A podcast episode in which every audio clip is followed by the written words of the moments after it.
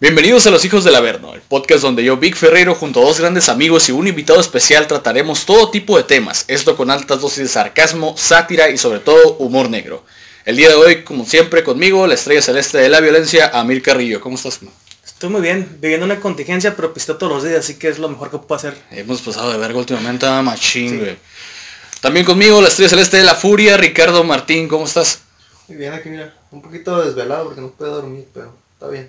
Es que nadie puede dormir del encierro, es una mierda esto. Sí, Neta, ya. Me, a estoy volviendo loco, Me va a causar daño psicológico, güey. Ayer lo tenía, bro. Por eso tienes que utilizar tu insomnio para pistear. Ah, Ah, huevo, huevo. huevo, eso sí tiene que ser. Ya lo escucharon amigos, el día de hoy tenemos un invitado muy especial, el manager, el cuarto hijo del Averno con nosotros, finalmente se dejó el cabrón invitarse. Eh, el único personaje en Twitter, chingón. League Metal, ¿cómo estás? Pues bien, bien, un poquito crudo de ayer, pero algo bien estas planeaciones para, Para grabar. desde el jueves. ¿no? Desde el jueves planeando este desmadre, güey, entonces, pues, vamos a darle el tema de hoy, pues lo escogió Amir, es un tema bastante polémico, tiene, la neta es un chingo de información, vamos a hacerlo lo más concreto posible, eh, pues obviamente los errores van a salir, güey, me puedo trabar hablando, o sea, cualquier pendejada que normalmente sale en un podcast, este, pero pues vamos a darle y dice de la siguiente manera. A lo largo de nuestra historia hemos vivido acontecimientos que han cambiado de cierta forma el pensar o tal vez formar dudas en el subconsciente de nuestra sociedad actual. Hoy les vamos a hablar de los escándalos políticos de México y la crisis por la pandemia actual. Ay, güey. Ay, güey, sonó, fuerte, estar bueno. sonó imponente, Ay, tu micrófono. así como... Empezamos con el primero de ellos y uno muy sonado. La historia que detuvo o derivó de una masacre que empezó con la pelea de estudiantes en el centro de la Ciudad de México. El grupo antimotines de la policía capitalina, conocido como Cuerpo de Granaderos, intervino para calmar la riña, pero lo hizo de manera brutal. Brutal. Golpeó a decenas de estudiantes y testigos de la pelea. Brutal, brutal. Persiguió a los jóvenes hasta las escuelas donde buscaron refugio y también ahí agredió a alumnos y profesores que impartían clase. Sin avisarles, o sea, simplemente llegaron y los golpearon, supongo, ¿no? Era un 23 de julio del culero año de 1968. En esa época la policía mexicana tenía la fama de ser y cometer abusos. Creo que todavía la tienen, ¿no? Nunca se pasarían de ver con nada. Pero la agresión a los estudiantes fue excesiva. Cuatro días después, estudiantes de la Universidad Autónoma Nacional de México, o por sus siglas la UNAM, y el Instituto Politécnico Nacional, el IPN, organizaron una marcha contra la violencia policial. Pero la caminata, a la que se sumaron miembros del Partido Comunista Mexicano, fue reprimida por los granaderos. A partir de ese momento empezó el movimiento estudiantil que en épocas, o en pocas semanas, perdón, creció rápidamente. La UNAM, la IPN y otras universidades del país se declararon en huelga. Las autoridades reportaron autobuses quemados, el estallido de artefactos explosivos, algo así como tipo Venezuela culeramente. Decenas de jóvenes fueron detenidos y en el Zócalo, la plaza central del país, se desplegaron tanquetas y decenas de militares. El ejército ocupó las instalaciones de la UNAM y el IPN, pero no logró, no logró contener el movimiento agrupado por el Consejo Nacional de Huelga, por sus siglas CNH. El rector de la Universidad Nacional, Javier Barrio Sierra, renunció en protesta por la invasión a la, autonomía universitaria. El movimiento solo fue contenido hasta la tarde del 2 de octubre. Ese día se había convocado a una nueva marcha de protesta que partiría de la Plaza de las Tres Culturas en... Tú mencionas mejor esta palabra que yo, güey. ¿Cuál? ¿Tlatelolco? Simón. Trate, loco.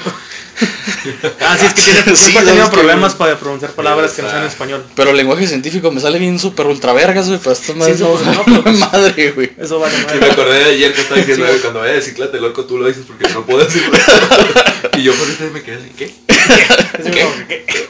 Entonces, Cientos de soldados rodearon el sitio. Cuando los estudiantes anunciaban que se cancelaba la caminata para evitar la violencia, inició una balacera contra la multitud. 50 años después, aún no está claro dónde empezaron los disparos, Tampoco se sabe realmente cuántas personas murieron o fueron heridas, pero el ataque se convirtió en un parteaguas en la historia de nuestro país. Desde el 2 de octubre de 1968 México fue otro, social y políticamente distinto al día anterior. Esta es la historia que recuerda cada año durante el aniversario de la masacre. Pero se habla poco del entorno social y político que había en el país en esos años. ¿Qué motivo? ¿Qué motivó al acelerado crecimiento del movimiento estudiantil de 1968? Un momento que explica también la fuerte reacción del gobierno del entonces presidente el Hitler mexicano Gustavo Díaz Ordaz. Pues que entiéndelo, güey. Ese güey tiene cara de que le hizo un bullying toda su vida, güey. Estaba feo, güey. Sí. Eh, güey, está feito, tiene cara de que tenía que ser una masacre, güey. Sí. Pinche- Probablemente no pudiera estar en. Columbine si hubiera sido. Probablemente, muy posiblemente era un asesino Sí. Pues con poder. mm, Mucho no, poder. estaba muy cabrón ese pedo, la neta, güey. Ser así y atacar a raza nada más porque están manifestando. Es que se tenían que ver duros porque pocos días después eran los Juegos Olímpicos en 68. Ah, Tenían- sí, cierto. Tenían que verse, ahora sí que fuertes. Yo ¿no? te digo que lo hagas El Estado haces. tenía que verse con fuerza, pues para... Tengo entendido que este cabrón lo clasificó como un ataque terrorista, ¿no? Aparte de los estudiantes hacia el país. Pues los mandó a chingar y los mató a todos. Creo que esos huevos faltan hoy en día. Sí. Pues, Sí, Ahorita, sí. ahorita vamos a llegar ahí. ahorita al rato vamos a hablar No, de o sea, se va a poner, digo, se va a güey, poner pero chido. la, güey. la cosa es que hasta hubo francotiradores y todo. Sí, sí, sí, estaba viendo Pero videos del, del hecho y te quedas, güey, no mames. El Sí. edificio Chihuahua fue donde según empezaron los balazos de los francotiradores. Desde los años 50 y en la siguiente década, en el país se registró una serie de movimientos de médicos, ferrocarrileros, electricistas, campesinos, estudiantes y todas las ex de nosotros juntas. güey. No las invoques. No, no las invoques. Espérate. Estamos tranquilos. En todos güey. los casos, las protestas fueron disueltas por policías y militares. Las movilizaciones estudiantiles de 1968 fueron consecuencia de este largo proceso, explica Gilberto Guevara Niebla, uno de los fundadores del CNH. El movimiento del 68 no fue, com- no fue competencia de lo que se considera que en esa época existía un régimen autoritario y represivo, dice él mismo a BBC Mundo, la cadena de televisión, ¿no?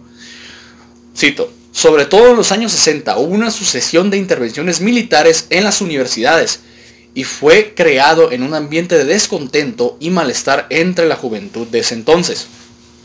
En ese 1956, por ejemplo, los estudiantes del IPN protagonizaron una huelga que terminó con la ocupación militar de sus instalaciones. La vigilancia de los soldados permaneció durante un año entero. Otro caso fue la huelga de 1963 en la Universidad Michoacana de San Nicolás de Hidalgo, también disuelta por el ejército. Dos años más tarde, hubo una serie de paros y marchas de médicos y enfermeras en demanda de mejor salario. A protestas se sumaron también estudiantes de la carrera de medicina, como es obvio. Esos acontecimientos estaban muy presentes en el ánimo de los estudiantes de 1968. Recuerda Ronaldo Cordera, quien fue consejero de la Escuela de Economía ante el CNH. Dice él, en algunos se convirtieron en dirigentes de la movilización, existía algún tipo de memoria de todos estos acontecimientos previos. Antes de nosotros hubo otros mexicanos que habían reclamado más o menos el mismo cumplimiento de la ley respecto a los derechos y la constitución.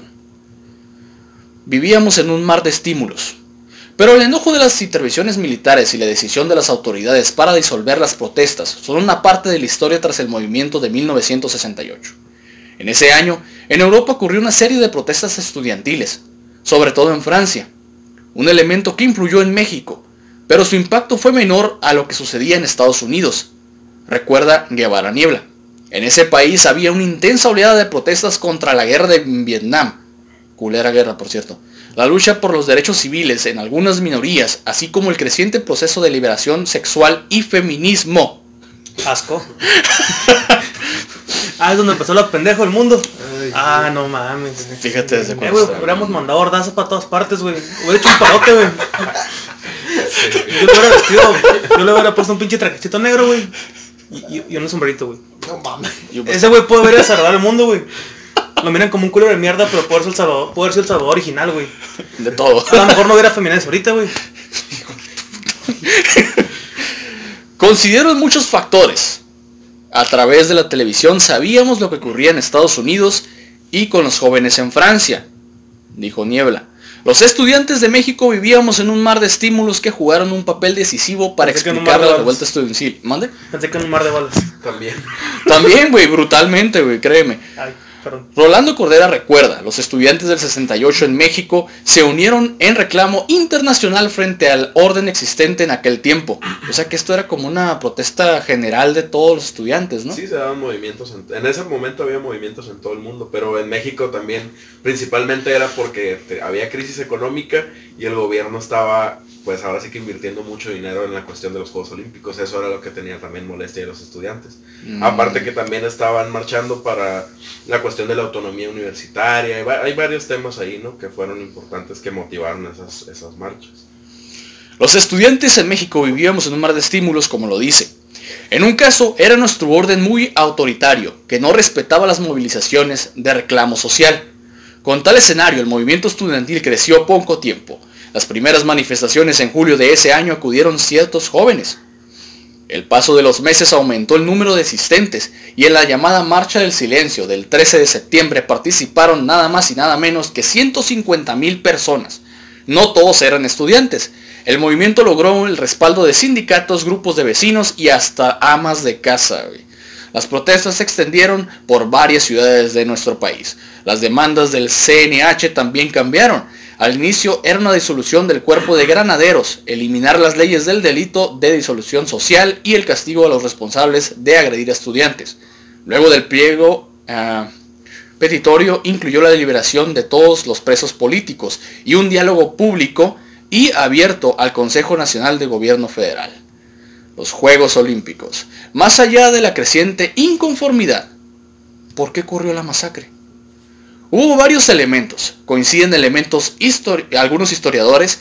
Ese 1968 México era sede de los Juegos Olímpicos en su, en su organización número 19 de la Olimpiada programada para empezar el 12 de octubre de ese año. Semanas antes del evento llegaron periodistas enviados por medios internacionales. Además, sería la primera vez que los Juegos Olímpicos se transmitirían por satélite a todo el mundo. Para ese momento, las protestas estudiantiles eran más intensas. Muchos periodistas empezaron a cubrir las movilizaciones estudiantiles en vez de los Juegos Olímpicos. No era la imagen del país que pretendía enviar el gobierno de Díaz Ordaz. Justamente ese fue el problema, que él quería enviar una imagen a todo el mundo de un México ordenado, de un México próspero y todo, y pues eso. Y de trasfondo tienes un Sí. pinche desmadre. Y de hecho ocultaron, callaron a la prensa y todo, no se reportó nada. Por varios días no se reportó nada porque pues callaban a todos los medios. Chale. Además, el presidente estaba convencido que los estudiantes formaban parte de una especie de conjunta comunista en contra de los juegos. A la cámara. La decisión de enviar un mensaje contundente para terminar con la rebeldía de varios años, señala Guevara Niebla. Cito, después de 1968, Díaz Ordaz declaró que al enfrentar el conflicto, que se había agotado los recursos políticos y tuvo que acudir a la fuerza. Lo que quería era destruir de un solo golpe y contundente el movimiento estudiantil para dar paso a las Olimpiadas. La re- represión tuvo lugar 10 días antes de que empezaran estas mismas. Estaban obligados a sofocar las protestas, pero lo hicieron de la manera más brutal y heavy metalera del mundo, matando a todos los que pudieron matar. 2 de octubre no se olvida. El 2 de octubre no se olvida. Un acontecimiento muy, muy polémico. Eh, dices que había francotiradores, que había todo. Sí, se dice que había francotiradores en los edificios que rodeaban la plaza. El edificio de Lista, el edificio Chihuahua, hay varios edificios ahí, pues ellos fueron los que empezaron la, la balacera. Aparte de que según se supone había también gente infiltrada en el grupo de estudiantes, o sea, entre la multitud. Mismos Pues, militares infiltrados. Militares, o bueno, de los granaderos también hay. Pues es que hay muchas versiones, ¿no? Pero esa es una, esa es una de las versiones. A la verga, me sonó como la película de los infiltrados, Sí. güey, se cuenta, güey. Lo bueno es que somos un país pacífico, ¿no? Sí, no se mete sí, no, somos un país pacífico, güey. Abrazos y, y besos a todos y mordidas de cachete. Bueno, ahorita sí. Unas ricas y suculentas mordidas de cachete. Todavía no llegamos a eso, güey. Aguanta. Ah, pero fue, fue un movimiento, digo, o sea, fue ah, importante para el país, para la vida democrática, porque a partir de ahí fue que empezó la autonomía en las escuelas, en, en las universidades, y, a- y fue un parteaguas para la democracia en México, porque fue la- de las primeras veces que los estudiantes se, se hicieron escuchar. Eso es lo que falta, güey. Que el pueblo sepa el poder que tiene, güey. Bueno, voy a continuar. El Fondo Bancario de Protección al Ahorro, conocido como FOBAPROA por su acrónimo, fue un fondo de contingencia creado en 1990 por el tema. gobierno mexicano en conjunto con la totalidad de partidos de ese entonces, políticos de aquel entonces, al fin de frenar los posibles problemas financieros extraordinarios. En diciembre de 1998 fue sustituido por el Instituto para la Protección de Ahorro Bancario, por sus siglas, el IPAP. No sé si lo han escuchado. Yo sé que tú sí. Con el antecedente de las sucesivas crisis económicas que, entre otros efectos, llevaba a la falta de liquidez del sistema bancario, en 1990 se creó el FOBAPROA. Ante posibles crisis financieras que propiciaron la insolvencia de los bancos por el incumplimiento de los deudores de la, por- con la banca y en el retiro masivo de depósitos. Se esperaba que el FOBAPROA asumiría las carteras vencidas y capitalizaría las instituciones financieras. En los años siguientes, el FOBAPROA, o el CACAS le vamos a decir, su concepción e implementación, es otro, güey. ¿Dónde íbamos a esa, güey? como el podcast pasado, decir quién es el CACAS. Les prometo que no tengo coronavirus, ¿eh? nada más traigo tos por el cigarro. Sí, no, no es coronavirus, amigos de YouTube, por, estamos... por fumar ahí. Los cuatro hemos sabido dónde estamos y sabemos que no estamos contagiados. de precaución. Exactamente. Mucho alcohol. Y mucho alcohol. También. Y Capitán Morgan. Este, poquito nomás. los principales beneficiarios del mismo se convencieron en uno, se convirtieron perdón, en uno de los temas más polémicos de la política mexicana. Debido al endeudamiento estatal a largo plazo. Esto es muy clave. En septiembre de 1982 se dio en la conjunción de los tres factores interrelacionados graves. Número uno, la devaluación del peso de 12 a 22 pesos por dólar. 2020 eres tú. la insuficiencia de las reservas internacionales para hacer frente a la demanda de dólares. Número 3. La cancelación de créditos a México por parte de la banca internacional a la verga, No para subsidiar la cartera vencida del sistema financiero nacional. O sea que nos estaba llevando a la verga, güey. Sí. Sí. Mames. Sí, por eso, por eso hay muchas versiones. Bueno, hay diferentes acepciones de, del FOBAPRO. Mucha gente cree que es el fraude más grande de la historia de la política de México económico y hay gente que cree que fue un mal necesario, que Ernesto Cedillo tuvo que tomar la decisión porque si no nos iba a llevar la chingada. Entonces, por eso hay, hay dos, pues, dos vistas, ¿no? de- del, del. Ante la situación, el presidente José López Portillo decretó la expropiación de las instalaciones bancarias y el control generalizado del tipo de cambio. El gobierno federal desembolsó nada más y nada menos que lo que nunca vamos a tener en nuestra puta vida, 3 billones de pesos para adquirir las instalaciones de crédito comercial y privado. Pero eso fue previo, ¿no? Al- Es previo, ajá, es previo. Cuya deuda ascendía a 25 millones de dólares. En 1983, Después en el, en el FOBAPRO, güey, se invirtieron 552 mil millones, güey. Sí, a eso vamos, güey. Ya estoy viendo el dato aquí, güey. No. No. En 1983 se creó el Fideicomiso de Cobertura de Riesgo Cambiario. Por sus siglas, el FICORCA. Así, así dice. eh. No, no, no, Hermoso nombre, ¿no? FICORCA, ajá. Sí, sí, no, se quemaron el coco, güey. En medio de la represión económica derivada de la crisis de 1982, el gobierno del puto Miguel de la Madrid obtuvo un préstamo en el exterior para financiar el déficit fiscal, la deuda externa, la actividad productiva y todos los pinches cafés que nos hemos tomado durante toda nuestra vida, Y lo del sismo, güey. También. Sí, lo del, lo del Sí, sí. 75. Comenzó la privatización de empresas paraestatales. Luego de la nacionalización de los bancos, el desarrollo de México, una banca paralela mediante casas de bolsa, arrendadoras financieras, aseguradoras, sociales de inversión cuyos dueños adquirían posteriormente los bancos durante la reprivatización, ¿es correcta la palabra? Para atraer capitales, el sistema financiero nacional elevó las tasas de interés. En 1987, todavía estamos previos, la crisis de la bolsa de valores en Nueva York provocó un desplome del sistema bursátil nacional y la devaluación del peso frente al dólar. Verga, güey. A finales de 1994 se da la crisis más grave de la historia contemporánea mexicana. La crisis provocó que las tasas de interés se dispararan, causando un sobreendeudamiento de las empresas y familias ante los bancos y el cede de pagos por parte de los deudores. Me lleva a la chingada. Una eventual quiebra de los bancos habría hecho imposible el acceso a créditos. y los ahorradores no habrían podido disponer de depósitos, lo que habría colapsado la infraestructura productiva, o sea, un pinche cagadero nuclear, güey. Un sistema con el riesgo que se convierte poco confiable, dando lugar a un pánico que lleva a fuga de capitales y que las empresas no pueden cumplir obligaciones, lo que agrava aún más la crisis económica. A la verga, güey. No sé si esta más es una profecía o algo así, güey. Ante ese peligro, el gobierno federal aplicó el FOBAPROA o el CACAS para absorber más deudas ante los bancos, capitalizar el sistema financiero y garantizar el dinero de los ahorradores. Básicamente el Estado compró las deudas de los bancos. Sí, es lo que se- es lo que está dando a Con entender. dinero público. Pero la idea, la idea Un era. clásico. La idea era rescatar para dar una imagen internacional. Porque estaba habiendo fuga de empresas extranjeras. Entonces Ah, lo que sea- querían era reflejar una economía sana para que las empresas se mantuvieran aquí, ¿no? Se supone. Posiblemente le iba a hacer una peda. Y también Sí. fueron muchos subsidios que, que dio en ese entonces el, el Estado. Creo que no le funcionó muy bien que digamos. Los pasivos del CACAS ascendieron a 552 millones de pesos por concepto de cartera vencida que canjeó por pagarés ante el Banco de México. Dicho monto equivale al 40% del Producto Interno Bruto o PIB de 1997. Bueno, El PIB en, en dos terceras partes del presupuesto de ingresos. de decir el Producto Interno Bruto 14%. güey. O sea, el 40. Bueno, según 40%. el 14, ¿no? Pero bueno, fíjate, de todo, de todo lo que el país produce, 14%, 40% del Producto Interno Eso es un, es un madral, güey, es un madral. Las dos terceras partes del presupuesto de egresos para 1998 y el doble de la deuda pública interna. Para septiembre de 1999 el costo ascendía a 873, llévame a la verga, mil millones de pesos, güey.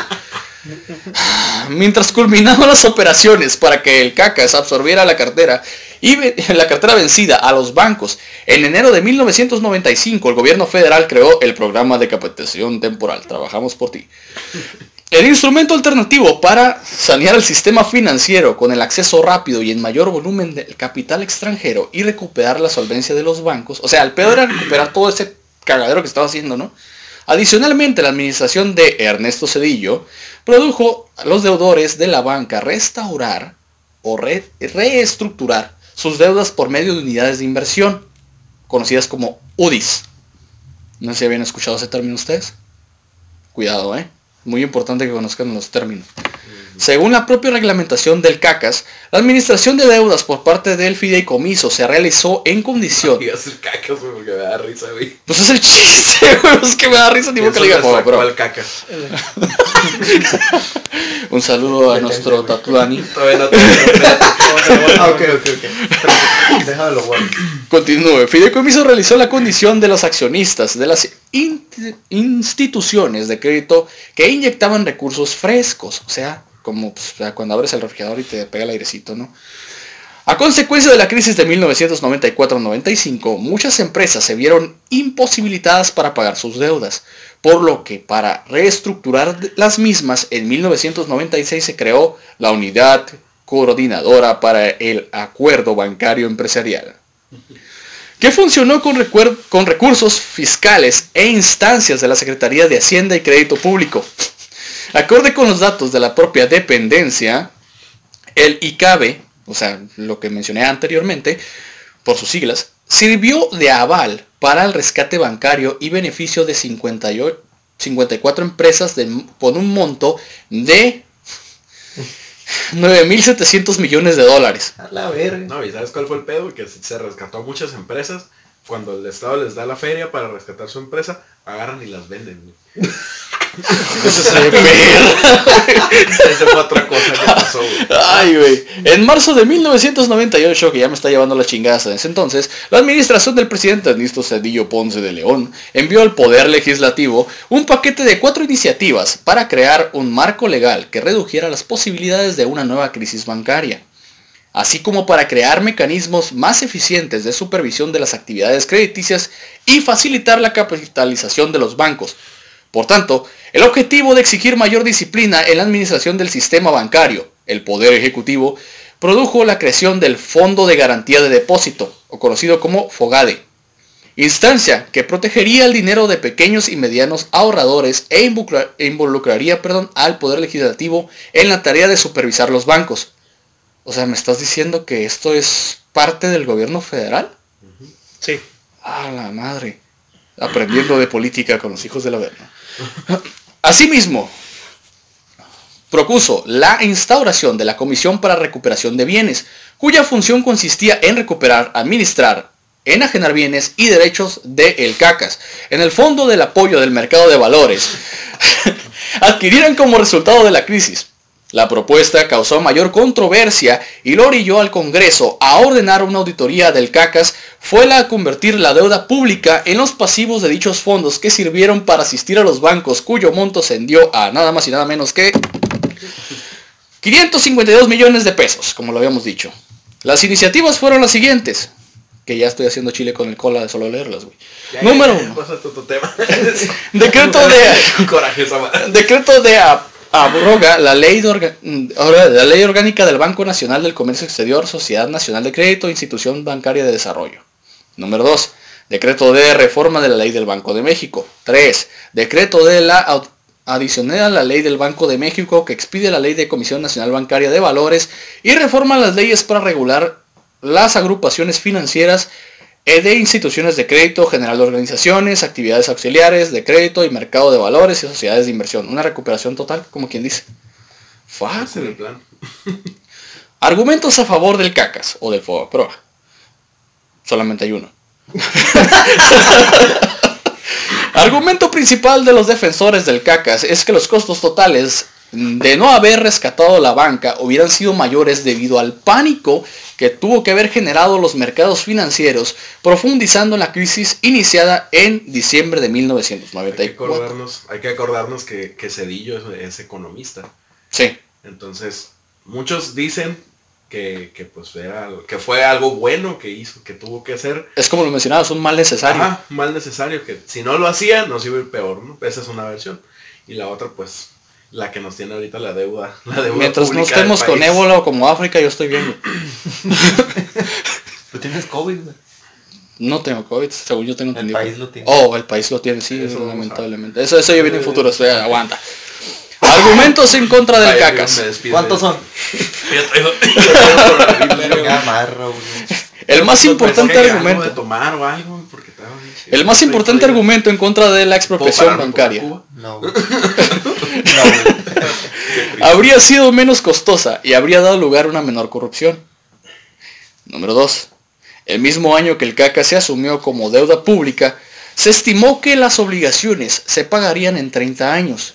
Pero un cálculo hecho por los economistas Fausto Hernández Trillo y Marcos Ábalos en 2006, publicado por las Naciones Unidas a través del CEPAL, sí dice, Sepa la verga. Sepa la verga. verga. Ajá. Pronosticó que serían 70 años, asumiendo que el país estuviera en crecimiento económico, no el del 4%, güey. Con el hermoso 0% que tenemos. Chistoso. Número 3. Gracias. No obstante, y según un análisis del medio mexicano Arena Pública, vaginal, el crecimiento del promedio del Producto Interno Bruto mexicano La tormenta. en la última década, 2008-2017, aproximado, ha sido de tan solo 2.3 anual, según dice aquí. Crecimiento. Ajá. Por ello, el pronóstico de los economistas está mm, desfasado y la deuda podría tardar en pagarse muchos años más de lo previsto. Pues ahorita cuánto debemos cada mexicano, se supone, 80 mil pesos o algo así. Creo que sí. Algo así escuché el otro día, pero no me acuerdo el dato exacto, pero sí. Eso es lo que debe cada mexicano, nomás por nacer. 80 ya- mil pesos. Sí, nomás por pisar este pinche país. Imagínate qué peda podemos hacer con 80 mil pesos. De cada quien. Pues Número- cuando salió el rumor ese del, del dinero que Ah, sí, Porfirio Porfirio Díaz. Díaz, nos dejó unos pesitos ahí, ¿eh? ¿no? Todos Ah, los según, mexicanos. según. Ah, Según. por la deuda. Se la pelaron. Sí, ajá, pues por eso pagamos la deuda, veía. Se estima que, con consecuencia de las decisiones tomadas durante el gobierno de Ernesto Cedillo Ponce de León, el pago del CACAS habría impactado a tres generaciones de mexicanos. Eso fue el FOAPROA, señores. Ah, Cámbiale la verga. No te preocupes, ya sigue otro más em- emocionante. Gracias. Hay más acción, tipo Rambo. No, bueno. El término de levantamiento Literal. zapatista es, el nombre que se conoce a una rebelión de 12 días encabezada por el grupo armado Ejército Zapatista de Liberación Nacional o EZLN el primero de enero de 1994. O sea, fueron pegaditos, güey. En el estado mexicano de Chiapas, a que nadie le importa. Que alcanzó difusión internacional debido a sus demandas de justicia y reivindicación de los derechos de los pueblos indígenas en México, muy importante, y de los pobres sobre todo. Desde antes de la conquista, los pueblos indígenas han sido suprimidos. Esto suena como sangre por sangre, güey. Primero, las potencias prehispánicas locales y después por los españoles, que colonizaron México en el año de 1521. Sus tradiciones y formas de vida han sido revocadas por la estructura social, el gobierno y los líderes políticos. Han tenido que luchar por sus derechos en toda su historia. A veces resulta en guerras y conflictos, como la Revolución de 1994. Antes de este levantamiento, se ignoraba la existencia de este grupo guerrillero revolucionario, el cual, según los mismos dirigentes, se formó el 17 de noviembre de 1983 por antiguos miembros de distintos grupos, algunos de ellos en armas. En 1984, según las palabras del propio comandante o subcomandante Marcos, eran seis integrantes del EZLN para ese entonces, pero para 1986 el grupo habría crecido a 12, de los cuales el único mestizo era él, Marcos. Aunque después se le unieron otros dos. Marcos igualmente habla que para 1986 se contaba con gente muy experimentada en movimientos de masas y mucho nivel político. Durante los años 1988 y 89, cuando su narrador iba naciendo, el EZLN crece de 80 combatientes a nada más y nada menos que 1300 en menos de un año.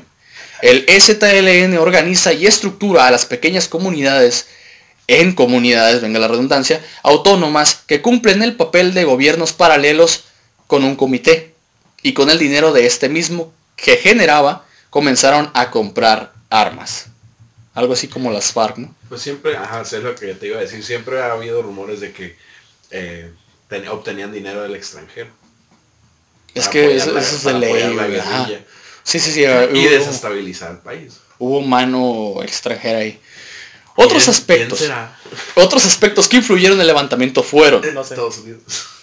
Número 1. 1972. Creación de la comunidad Lacandona. La selva Lacandona, me suena. 1974. Congreso Indígena de San Cristóbal de las Casas. Ese creo que ese lugar nos dejan entrar con cámaras, creo, ¿no? San Cristóbal. 1982. México se encontraba en una crisis financiera al final del gobierno de José López Portillo. 1982-83. Aproximadamente 100.000 refugiados de Guatemala llegan a Chiapas debido a las masacres por parte del ejército de su país. Foco rojo, ¿eh? 1988 a 1994. Presidencia de Carlos Salinas de Gortari, el cual introduce la política neoliberal. 1989, el año más chingón de todos. Caída del precio del café. ¿Qué? Que ya no se renovó de acuerdo al internacional de los países productores. A la madre, muy importante. güey. 1992. Reformas del artículo 27 constitucional que dice. Ujú. 27 constitucional. Ah, está bien largo, güey. Es un pedote. Pero de qué hablan sí. Bastantes cosas, güey. ¿Sí? ¿Qué quieres saber ahorita? Ok, ahorita lo dejamos por otro. Este. Más acá. Me Más. preguntas artículos ahorita que ando crudo, güey. no quiero trabajar, no mames. No estén horas laborales, perros. Sí, güey, no chingues. La acción militar de 1994 coincidió con la entrada en vigor del Tratado de Libre Comercio de América del Norte, por sus siglas TLC, firmado por México, Estados Unidos y Canadá, donde las viejas están bien buenas. Más tarde, declarando a los integrantes del E EZLN, que era su manera de decir, aún estamos aquí, en mitad de la globalización. Con la firma de este acuerdo comercial, los indígenas de Chiapas, México, en consecuencia, perderían los derechos sobre sus tierras a la verga. Básicamente eso el 27, güey, la tenencia de la tierra. Ah, ok, que es pues, del país, algo así, creo, tengo entendido, no soy tan idiota, güey, sí sé. Esto provocaría que sus no comunidades, recuerdo, güey. pues es que por ahí va el pedo. Esto provocaría que en sus comunidades aún más de pobreza de la que ya sufrieron, la posibilidad de dejarlos sin ningún tipo de empleo, no mames. Así ellos se unieron y se rebelaron. No mames, güey. Los subevaluados, tapados con pasamontañas, comenzaron un levantamiento e intentaron tomar siete cabeceras municipales por pocas horas. Otras, como el caso de Ocosingo, ¿estoy bien? Sí, Fue por unos días. Estas fueron San Cristóbal de las Casas, Altamirano, Las Margaritas, Ocosingo, Chanal, que no entiendo ni madre de lo que están hablando. En este punto, para hacer una llamada de declaración de la selva lacandona. En San Cristóbal de las Casas, el 1 de enero de 1994, Simón, los rebeldes entraron a la cabecera municipal, mientras que en Ocosingo fue sitiada por neozapatistas desde las 6 a.m., siguiendo el mismo procedimiento de San Cristóbal de las Casas. En San Cristóbal de las Casas, los zapatistas lanzan un comunicado. Los neozapatistas declaran oficialmente la guerra al gobierno de México y anuncian sus planes de dirigirse hacia la capital. Los com- los com- en los combates, el EZLN toma como prisionero de guerra al ex gobernador de Chiapas, ¡ay su puta madre! El general Absalón Castellanos Domínguez. ¿Absalón? A la madre, pinche nombrecito chingón. Al dejar la ciudad y dirigirse al cuartel del Rancho Nuevo, comienza un enfrentamiento que termina con el repliegue de las fuerzas rebeldes. No mames, güey, esta madre es muy importante para todos los del Conalep, güey.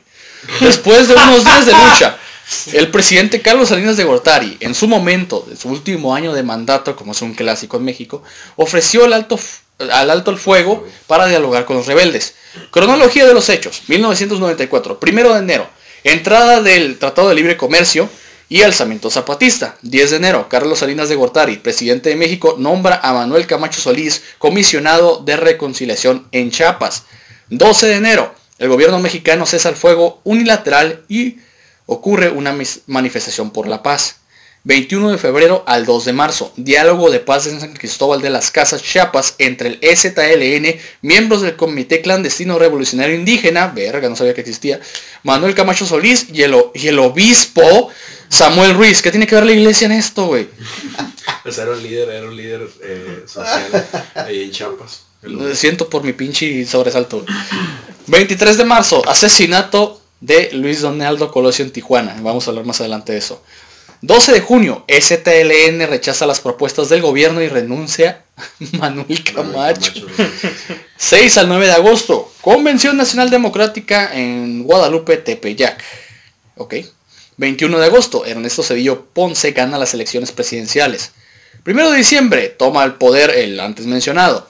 19 de diciembre, zapatistas rompen cerco militar y posicionan, se posicionan en diferentes poblaciones de Chiapas. 19 al 20, 19 y 20 de diciembre, crisis financiera en el país. Países deciden Otra rescatar, otra vez mencionado, el gobierno durante, un, durante el año de 1995 con aproximadamente 50 mil millones de dólares de préstamos. El cacas, mencionado de nuevo. 1995, 9 de febrero, el ejército federal ocupa el territorio zapatista y revelan la presunta identidad de Marcos, Rafael Sebastián Guillén Vicente. Abril de ese año, en la población de los Altos de Chiapas se da un diálogo entre el EZLN y la delegación gubernamental. Mis pinche estómago me está cobrando la factura de ayer. El 27 de agosto al, al 3 de septiembre, el ejército zapatista hace una consulta sobre lo que será su destino en la lucha a nivel nacional e internacional. 1996, 1 de enero, se anuncia el nuevo Frente Civil, llamado el Frente Zapatista de Liberación Nacional, FZLN. brazo. Simón, un brazo, se puede decir No, brazo. era, no, era el, el brazo negociante Ah, o pacifista. Pacifista, me acuerdo de One Piece. El 28 de junio, el Ejército Popular Revolucionario, a la madre, EPR, hace su primera aparición en el estado de Guerrero, el lugar donde un año antes ocurrió la matanza de Aguas Blancas. Un lugar tranquilito, ¿no? Sí, sí, es súper tranquilo. o sea, sí, se está como Santanita en estos días. Seguro. Ajá. Es un lugar seguro y donde nunca hay pedo en San Guerrero. Ahí nunca pasa nada. Sí, hay muchas playas bien bonitas, han dicho. Sí. 27 de julio al 3 de agosto del 96, en Chiapas, se da el Encuentro Internacional por la Humanidad y el Neoliberalismo. Octubre de ese año, el comandante, la com- el comandante Ramona hace su aparición en el Congreso Nacional Indígena de la Ciudad de México. Cada que dicen neoliberalismo, el cacas tiembla, ¿no? La influencia de los medios de comunicación. Durante muchos años, desconocidos para el resto del mundo, los pueblos indígenas de Chiapas fueron dando mala tierra de granja y vivieron en la pobreza. El levantamiento zapatista se produjo porque la gente se dio cuenta de que merecían democracia, justicia, dignidad y la libertad de las limitaciones socioeconómicas que el gobierno colocó en ellos. Pronto se dieron cuenta que la mejor manera de hacer esto era crear conciencia en el resto del mundo frente a su eh, indignante situación. El levantamiento comenzó inicialmente como una guerrilla violenta, pero pronto el ejército zapatista se dio cuenta de que sus guerrilleros inexpertos y su financiación no eran rival para el gobierno mexicano porque pues México y su ejército se dieron cuenta que la única manera para luchar se politizó en pocas palabras. sí, era por medio de las palabras. la declaración en lo alto del fuego, el ejército zapatista comenzó campañas en internet simplemente para involucrar al resto del mundo. Esta campaña de internet. O sea, tenía internet. Tenía internet. O sea, o sea esto quiere decir pendejada. que e- evolucionaron. Ajá, evolucionaron. año 3000. Dejaron de ser indígenas y pelear con, con pendejos y empezaron a dialogar con la gente. Me agrada. No, pues es que el, el subcomandante Marcos se supone que era tenía muy buenas muy buenas aptitudes políticas, era muy bueno para, Sí. para hablar. Los primeros enfrentamientos del EZLN y el gobierno se dan en la Catedral de San Cristóbal de las Casas. El diálogo con el gobierno se excedió durante un periodo de tres años y acabó con la firma de los acuerdos de San Andrés, que incluía modificar la Constitución Nacional para otorgar derechos incluyendo autonomía a los pueblos indígenas. La Comisión de Diputados de Partidos Políticos llamada Comisión para la Concordia y la Pacificación, COCOPA, modificó ligeramente los acuerdos de la aceptación del EZLN. El presidente de México en ese entonces, Ernesto Cedillo Ponce de León, sin embargo, dijo que el Congreso tendría que decidir lo que aprobaba o no, negándose a enviar la iniciativa tal cual a la Cámara de Diputados. Episodios muy violentos en esta madre, la neta. ¿eh? Yo pensé que era un anime ya, güey. Tantos Es que básicamente temporadas. sus derechos como pueblos indígenas y su dicho, ¿no? La tierra es de quien la trabaja, eso es lo que a fin de cuentas. Pues el, el tipo Zapata. De ahí, Pues, de ahí el nombre. Ajá. De ahí el nombre de esta, de esta madre. Y hay una serie de acontecimientos bien pasados de lanza de todo lo que se dio en este levantamiento del ZLN. Ahora pasamos a uno que ya les había mencionado aquí mismo. Y es el asesinato de Luis Donaldo Colosio, que nació en 1950 y murió en 1994, candidato de la presidencia de la República por el Partido Revolucionario Institucional o PRI, ocurrió el miércoles 23 de marzo de 1994 a las 17.12 horas, hora del Pacífico. O sea, Exacto, 5 ¿no? 17 para los de Conalep. Sí, 5.12. No se corran. Y para los del centro de México, las 19.12 horas, para los del CONALEP, las 7.12 de la hora de Ciudad de México. La muerte de Colosio se considera el primer magnicidio cometido en México desde el asesinato de Álvaro Obregón. A la madre. Es cierto. 1921. 17 de julio de 1928, muy, muy cierto. Por el enradecido ambiente político en el que sucedió, además de los errores, omisiones y desatinos que se cometieron en el curso de la investigación porque siempre México, en este caso generó grandes sospechas e incredulidad entre la población. Hasta ahorita me pregunto quién lo mató. Eh, la opinión popular que prevalece es que se trató de un complot orquestado y dirigido por el seno del propio partido antes mencionado, ordenado directamente en el aquel entonces presidente de México, el pelón favorito de todos, Carlos ¿Pelón Salinas de? Gortari. No el de. Ah. A través de su jefe Pues de cogió- asesores. ese güey también se cogió el país, así que Sí, es lo mismo. A través de su jefe de asesores, José María Córdoba Montoya, sin embargo, el último fiscal del caso, Luis Raúl González Pérez, ¿qué pedo? Estableció que no existen evidencias sólidas para señalar a nadie más que a Mario Burto Martínez, el guerrero águila, cuyo único autor intelectual y ejecutor del crimen. Por ello el gobierno considera cerrado el caso desde el año 2000. Fíjate, ¿no te parece eso curioso? Luis Donaldo Colosio obtuvo la candidatura presidencial bajo el procedimiento informal producido como destape, acostumbrado durante los gobiernos priistas en México. En él, aproximadamente un año y medio antes. Alias dedazo. Dedazo. El dedazo. El dedazo, el inventado dedazo. Así como, como ella entenderá. Ah. Ah, bueno. ¿Qué es eso qué? Medio antes de la fecha de elecciones, para empezar a manejar los medios de comunicación, los nombres de quienes podrían obtener nominación del partido, todos pertenecientes al gabinete del presidente en turno. O sea que esto es, o sea, metes a alguien que ya estuvo contigo anteriormente en tu gabinete. Así se usaba. Fuck. Ok. Ok. Así se hizo. Me agrada. No, sí. Pues, bueno, sí. Así era, la- así, así era la práctica, ¿no? Porque este era en quien en realidad designaba directamente al candidato a través del mecanismo conocido como dedazo. Tú. Como tú Y en entendías. ese tiempo Luis Donaldo Colosio estaba, estaba en el, estaba trabajando con, con este Gortari. Ah, oh, que era, parte de su gabinete. Era parte del gabinete, era secretario de Desarrollo Social. Era como su hijo. No mames. hijo mío. Durante casi 70 culeros años, al tratarse de un sistema prácticamente antipartidista, el destapa- al destapado se le consideraba como un nuevo presidente y la campaña se afrontaba como un trámite, lo que explica parte del gran daño sistemático y que este atentado causó al régimen político mexicano, aunque ya en 1988 se había presentado un proceso electoral lo suficientemente com- competido y e incluso se presume del que fue fraudulento. Colosio era visto como un sucesor de Carlos Salinas de Gortari. El destape de 1993 cumplió puntualmente de todas las reglas no escritas. El partido antes mencionado anunció que el apoyo de los sectores obrero, campesino y popular a favor de Luis Donaldo Colosio. Eso era súper, o sea, la cara del pueblo, ¿no? Secretario de Desarrollo Social, como antes mencionaba nuestro invitado, el 28 de noviembre de ese año, aunque se manejaron varios nombres más que se considera que otros precandidatos. Finalistas fueron Pedro Aspe ah, Armella, Pedro Aspermella, secretario de Hacienda, y Manuel Camacho Solís, titular del Departamento de Distrito Federal. Ah, En los reacomodos políticos posteriores a la designación, Aspe continuó en la um, CSHCP, Secretaría de Hacienda. eso, Público. y crédito público. Camacho renunció al DDF en represalia por no haber obtenido la nominación, o sea, se enojó y ya la verga. Ok, clásico, o sea, yo, lo, yo lo haría. Aunque luego aceptó hacerse cargo de la Secretaría de Relaciones Exteriores. Fíjate nada más. Ay, qué ¡Qué bonito! Cedillo fue nombrado por Colosio coordinador de su campaña electoral. A la madre, esto ya está sonando medio extraño.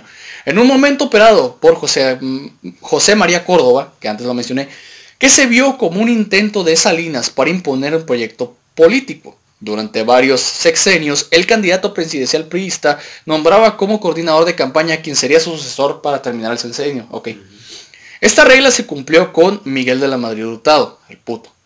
Carlos Salinas y Luis Donaldo Colosio, quienes nombraron a sus coordinadores a Salinas, Colosio y Ernesto Cedillo, vaya, respectivamente, aunque existen indicios de que la llegada de Cedillo al equipo colonista, así se dice, fue una imposición de Salinas, que sostiene que el propio candidato quien lo solicitó, o sea, el mismo Colosio lo solicitó. Colosio y su equipo decidieron realizar una campaña en la ceremonia del 6 de marzo en un evento de masas en el Monumento a la Revolución. Eso es muy clave, güey. Ese discurso. Ese discurso es muy clave. Numerosos analistas políticos afirman que el discurso que leyó ese domingo significó un punto de ruptura de Colosio con Salinas de Gortari. Es como decir, ¿sabes qué, güey? Le cagas el palo a tu papá sabiendo que estás bien niño y te pega una Sí, cachetada. es que el vato tenía el Sí, discurso social y de cierta forma le tiraba a los que estaban en el, en el gobierno en ese momento. Eh, como una fuerte de separación padre-hijo, como lo mencionaba, con los, con los más suspicaces, perdón, la palabra no, no, no entra en No mi vocabulario. tlatelolco. Los más suplicaces, vete la- en ese discurso fue cuando dijo lo de veo un México con hambre y sed de justicia, ¿no? Ah, sí, Sí, Esa frase fue la que se hizo. Eh, eh, lo que viene a continuación es lo chingón, güey. Con un componente emotivo inspirado en el Yo tengo un sueño de Martin Luther King. Ideológicamente, el discurso no se alejó de las tesis del liberalismo social, estigmas por el que el sanilismo desde 1988 enfatizó valores como democracia, reforma política, nuevo federalismo y soberanía. Lo públicamente significativo fue que propuso un distanciamiento del partido con el gobierno. Estableció límites constitucionales del presidencialismo, Pre- presidencialismo ajá, dándole más facultades al Congreso de la Unión, lo que significaba una reforma profunda del sistema político e implícitamente criticaba y representaba un rompimiento de Colosio con el régimen que lo había Es que, es que en ese tiempo todo era centralismo, güey, y el presidente tenía todo el, tenía todo el poder y estaba todo lo que no quería, quería quitar el poder al- y que el Congreso de la Unión también tuviera fuerza, pues. Aunque es creencia popular que este discurso le costó la vida, en el pasado Colosio ya había criticado predicen- eh, el presidencialismo. Presidencialismo. Presidencialismo. Ok, lo siento.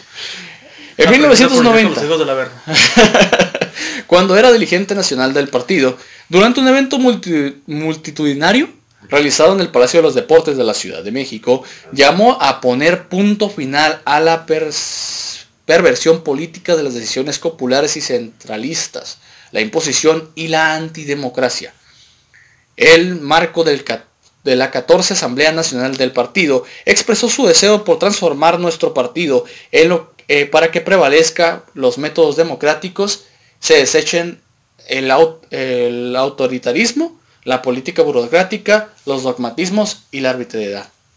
Uno de los puntos que levantó la sospecha en torno al caso fue la elección de la colonia de Lomas Taurinas como sede del meeting, ya que se trataba de un lugar que no contaba con las condiciones mínimas de Es como seguridad. si ahorita hicieran un meeting del presidente en Villas del Campo, güey. A la verga. Háganlo. Ah. Háganlo. Sí. Háganlo. Recomendado. 100%. Recomendado. No contaba con las condiciones mínimas de seguridad para los asistentes ni para el candidato en sí. Y la presidenta eh, eh, y presentaba múltiples problemas de logística y todo ello se lo pasaron por los huevos. A principios de marzo de 1994 el equipo de campaña decidió realizar la visita a Tijuana que incluiría un diálogo con los colonos de las zonas populares, vaya populares, para la sede del acto político que descartaron zonas conocidas como el Terrenazo, el Florido, así como el hipódromo, la Plaza de los Toros, la explanada del partido local, o sea, en el local del partido, el ejido Mariano Matamoros, no Es mames, que lo que quería era estar cerca de la gente, güey. ok, y el deportivo, y un deportivo porque no se quería realizar un evento de gran magnitud que ocasionara problemas viales. El 17 de marzo, eh, de marzo. Guillermo Hopkins, a la verga, ok, subcoordinador de logística de la campaña, decidió que el meeting se realizara en Lomas Taurinas, no es Lomas Turbas, eh, para que no te vayas por otro lado. Ok, Oh, ok.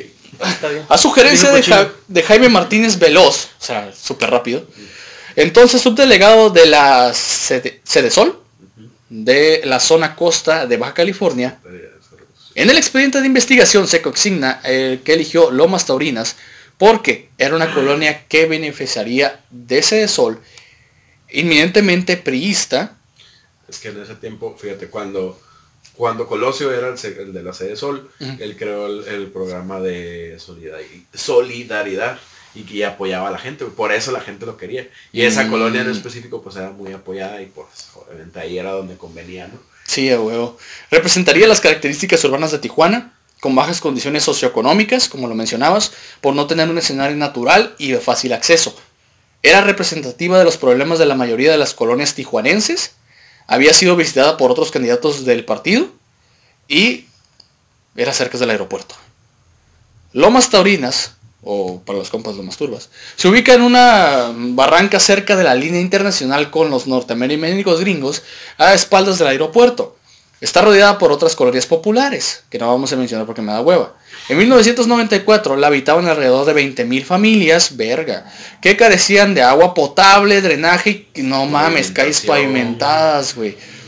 La zona donde se realizó el, el meeting era un parque terrenoso con confluencia de las calles La Punta, Torrecillas, López Mateos y Mariano Arista. En el flanco sur, en donde desemboca la calle Mimahuapan, corría un pequeño río de aguas negras llamado Canal del Pastaje. Un bonito escenario. Un bonito escenario posapocalíptico. Para llegar a la explanada había un puente de madera sin barandal de 2,80 metros de ancho Sí, por como 7 un puente. metros de longitud. Sí, suena villa. La sede local del partido que organizó el acto decidió utilizar la parte trasera de un pickup como templete.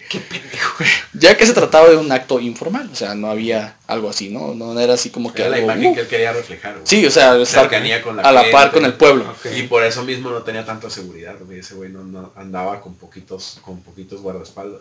No quería dar a notar que, ten- que había con qué. Ok, entiendo. El vehículo fue estacionado en la parte más alta de la plaza, el lado norte, en la esquina de Torrencillas con López Mateos. ¿Por qué digo estos datos? Ahorita van a ver. En la investigación se consigna tres itinerarios para el candidato priista. El 23 de marzo de 1994, día culero, en el que finalmente se aplicó, marcaba que llegaría a Tijuana a las 3 de la tarde para una visita de dos días. Estaría en Lomas Taurinas media hora Después para un diálogo con los colonos, aproximadamente ahí de las seis y media llegaría el Club Campestre de Tijuana para un diálogo con maestros, fíjate, güey, dónde se estaba metiendo, ¿eh? Y para las nueve de la noche señalaría con representantes de la sociedad civil. Dominaría en esa ciudad, obviamente, haciendo todo eso, ¿no?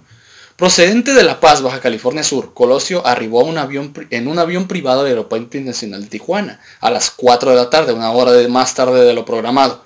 Ahí esperaban entre 500, ah, entre 1500 a 2000 personas aproximadamente, mientras que en Lomas Taurinas ya se encontraban entre 3500 a 4000. Es un chingo de gente, güey. Casi el doble de lo que estimaron los miembros de logística y seguridad. Sobre todo seguridad. La mayoría de los asistentes eran integrantes del Comité del Programa Nacional de Solidaridad, lo que mencionabas. Agrupaciones políticas, grupos populares del partido, su esposa, Diana Laura Roj- Riojas, llegó al mismo sitio una hora después. ¿Todo esto no te parece curioso? A mí sí.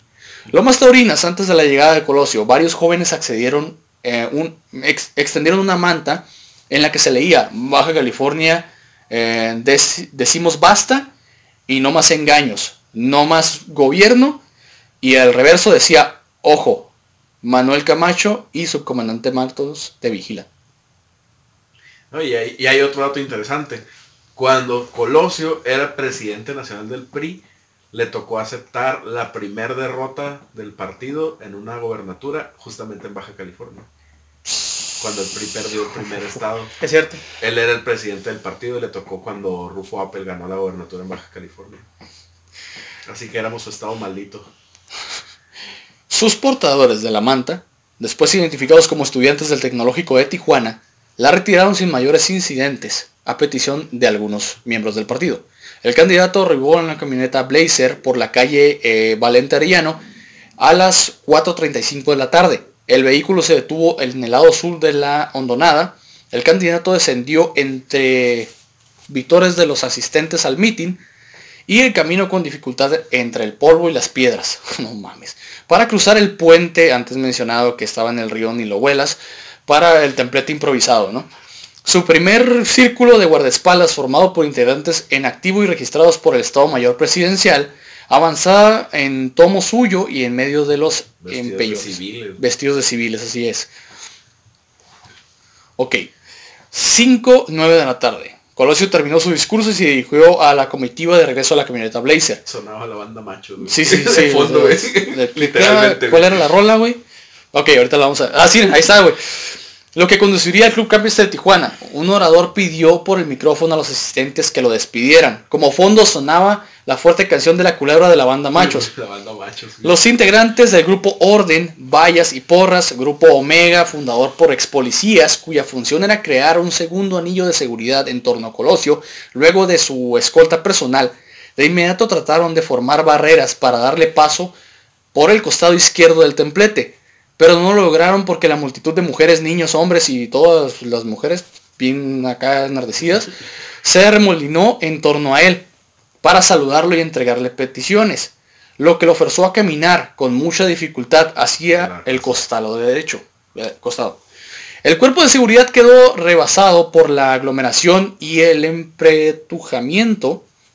Frente al candidato caminaban el coronel Federico Reinaldos del Pozo. A la verga. El Reinaldo. Reinaldo. Aldo.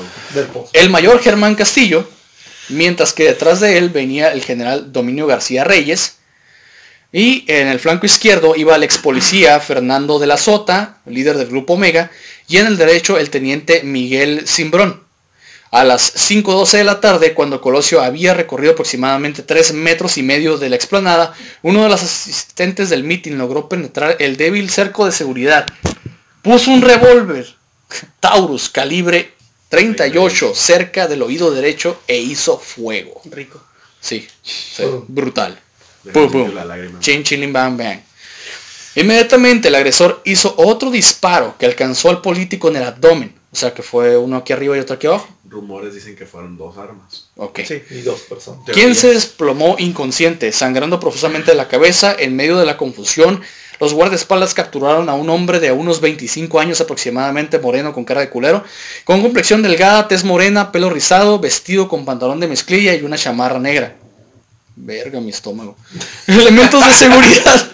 Así son Sería bueno ya pedir algo de comer. También tengo hambre. Elementos de seguridad. Levantaron a Colosio y lo llevaron en vilo hacia la camioneta Blazer estacionada al lado del puente de Madras. Está bien culero, güey. Pues en qué lugar había dos ambulancias. Incluso una de ellas estaba entonces la directora del Hospital General de Tijuana, Rosalinda Guerra. No había recorrido más de 500 metros cuando alcanzó la otra ambulancia del grupo Rescate Delta. Dominó García Reyes ordenó que se detuvieran para cambiar de vehículo. ¿Qué pedo, güey? O sea, estás dando pie a que, que este güey se muera, güey. Hay muchas cosas de que Es se hablan que, de eso. es que era un desmadre, güey, de gente. Fue un pedote Fue un cuando pedote se lo querían también. llevar de ahí. Sí, hay rumores de que cuando se lo estaban llevando ya al hospital, también la ambulancia tomó una ruta que no había tomado. Y hizo mucho tiempo, pues. Mientras otros guardaespaldas rodeaban al detenido, identificado como Mario Aburto Martínez alias el Guerrero Águila, para protegerlo de los enfurecidos asistentes del meeting, quienes lo querían, Ah, trataban y sí. lo querían linchar a huevo, Sí, porque pues, no mames. Inmovilizado, el agresor gritaba, fue el ruco, fue el ruco, refiriéndose a Vicente Mayoral, uno de los integrantes del grupo de seguridad, quien también fue detenido y También presentado a la perga cuadrado. Menos de 10 minutos después del atentado, la ambulancia arribó al Hospital General de Tijuana, ubicado a poco más de 5 kilómetros de Lomas Taurinas. A las 5.20 el candidato ingresó inconsciente al área de urgencias, en paro respiratorio pero con pulso todavía. De inmediato lo transfirieron al quirófano, donde lo atendieron dos equipos de cirujanos simultáneamente. Uno le realizó una craneotomía para la herida de la cabeza, con entrada en la región temporal derecha y la salida en la región pericial. No mames. Y otro en la laparotomía exploradora de la zona interior izquierda del abdomen. Izquierda, aquí. Le realizaron diversas maniobras encaminadas para tratar de salvar la vida del paciente, pero médica y clínicamente era imposible por la gravedad de lesión de la cabeza. Es que está culero ese pedo, otra vez mi estómago. No, sí la lesión. culero Fue el mensaje de, Salinas. Así la lesión presentada en el abdomen. No hubo lesión en un órgano interno, ya que nunca atravesó el, el- o sea, aquí algo de importancia, pues. Siendo una lesión en el sedal, sin poder precisar el tiempo y la consecuencia de la gravedad. No obstante todos los esfuerzos humanos y médicos habidos y por haber, Colosio falleció. Culero. Aproximadamente a las 18.55 Colosio sufrió un pario cardiorrespiratorio irreversible. O sea, ya te cargó la verga, ya. Estaba la parca ahí parada afuera y dice, este pendejo ya me lo voy a llevar acá. Y sale, y sale Salinas y dice, no, pues lamento el fallecimiento, no sé qué. Este, a todos, a todos nos pone, te dice, en especial a mí, como ya defendiéndose desde el Hijo de principio. puta, güey. Aproximadamente después del cardio respiratorio del candidato, los siguientes 50 minutos de los médicos realizaron labores de resucitación durante 50 minutos, no mames, sin resultado.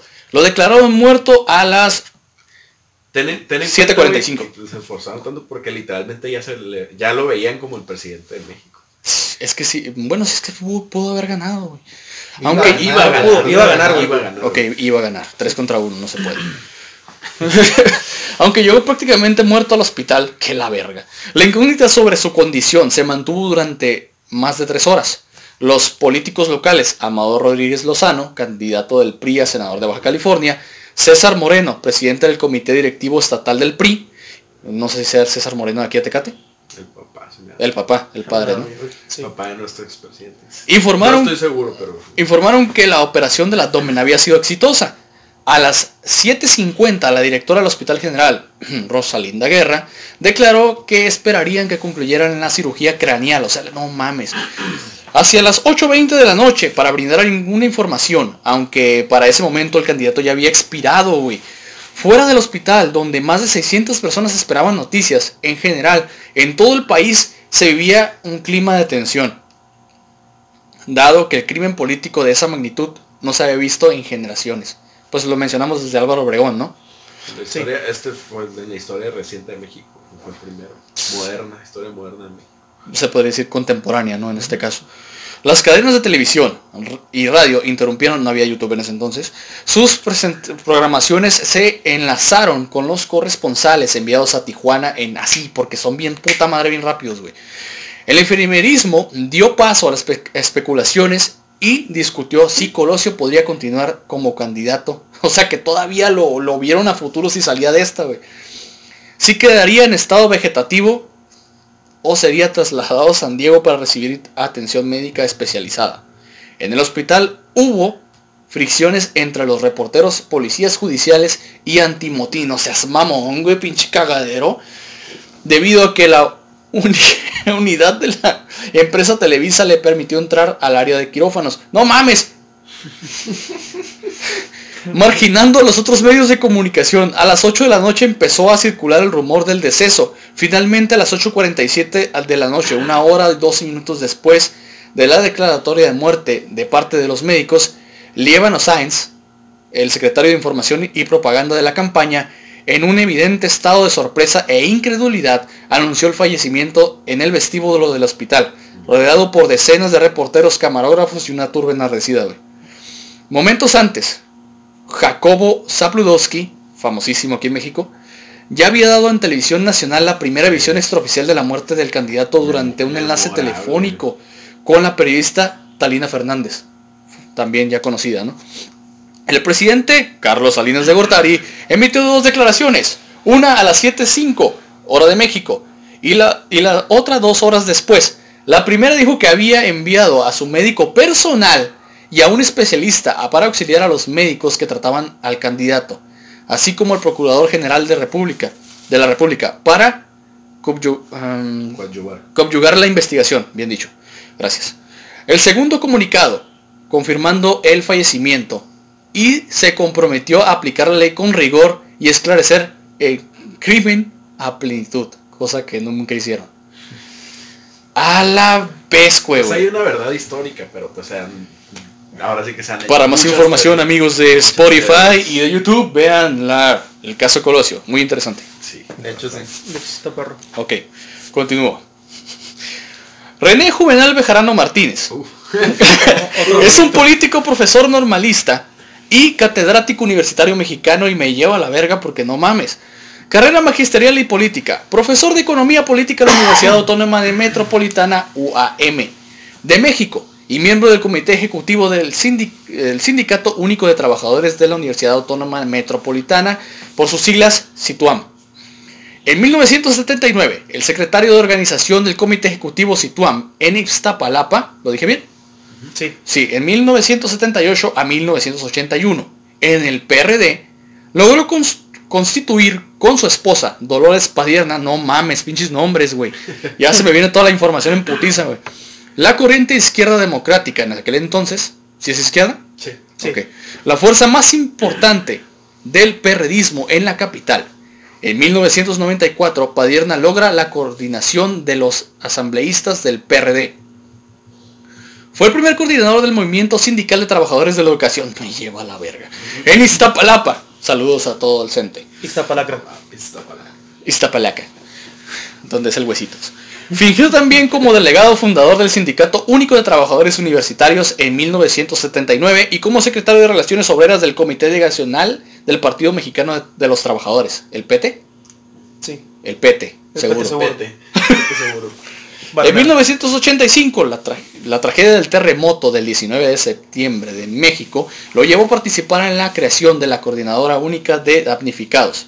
Tres años más tarde, en 1988, fundó junto con su esposa Dolores Padierna, ya antes mencionada, la Unión Popular Nueva Tenochtitlán Centro. Verga, güey. O sea, ya, ya era otro pedo, ¿no?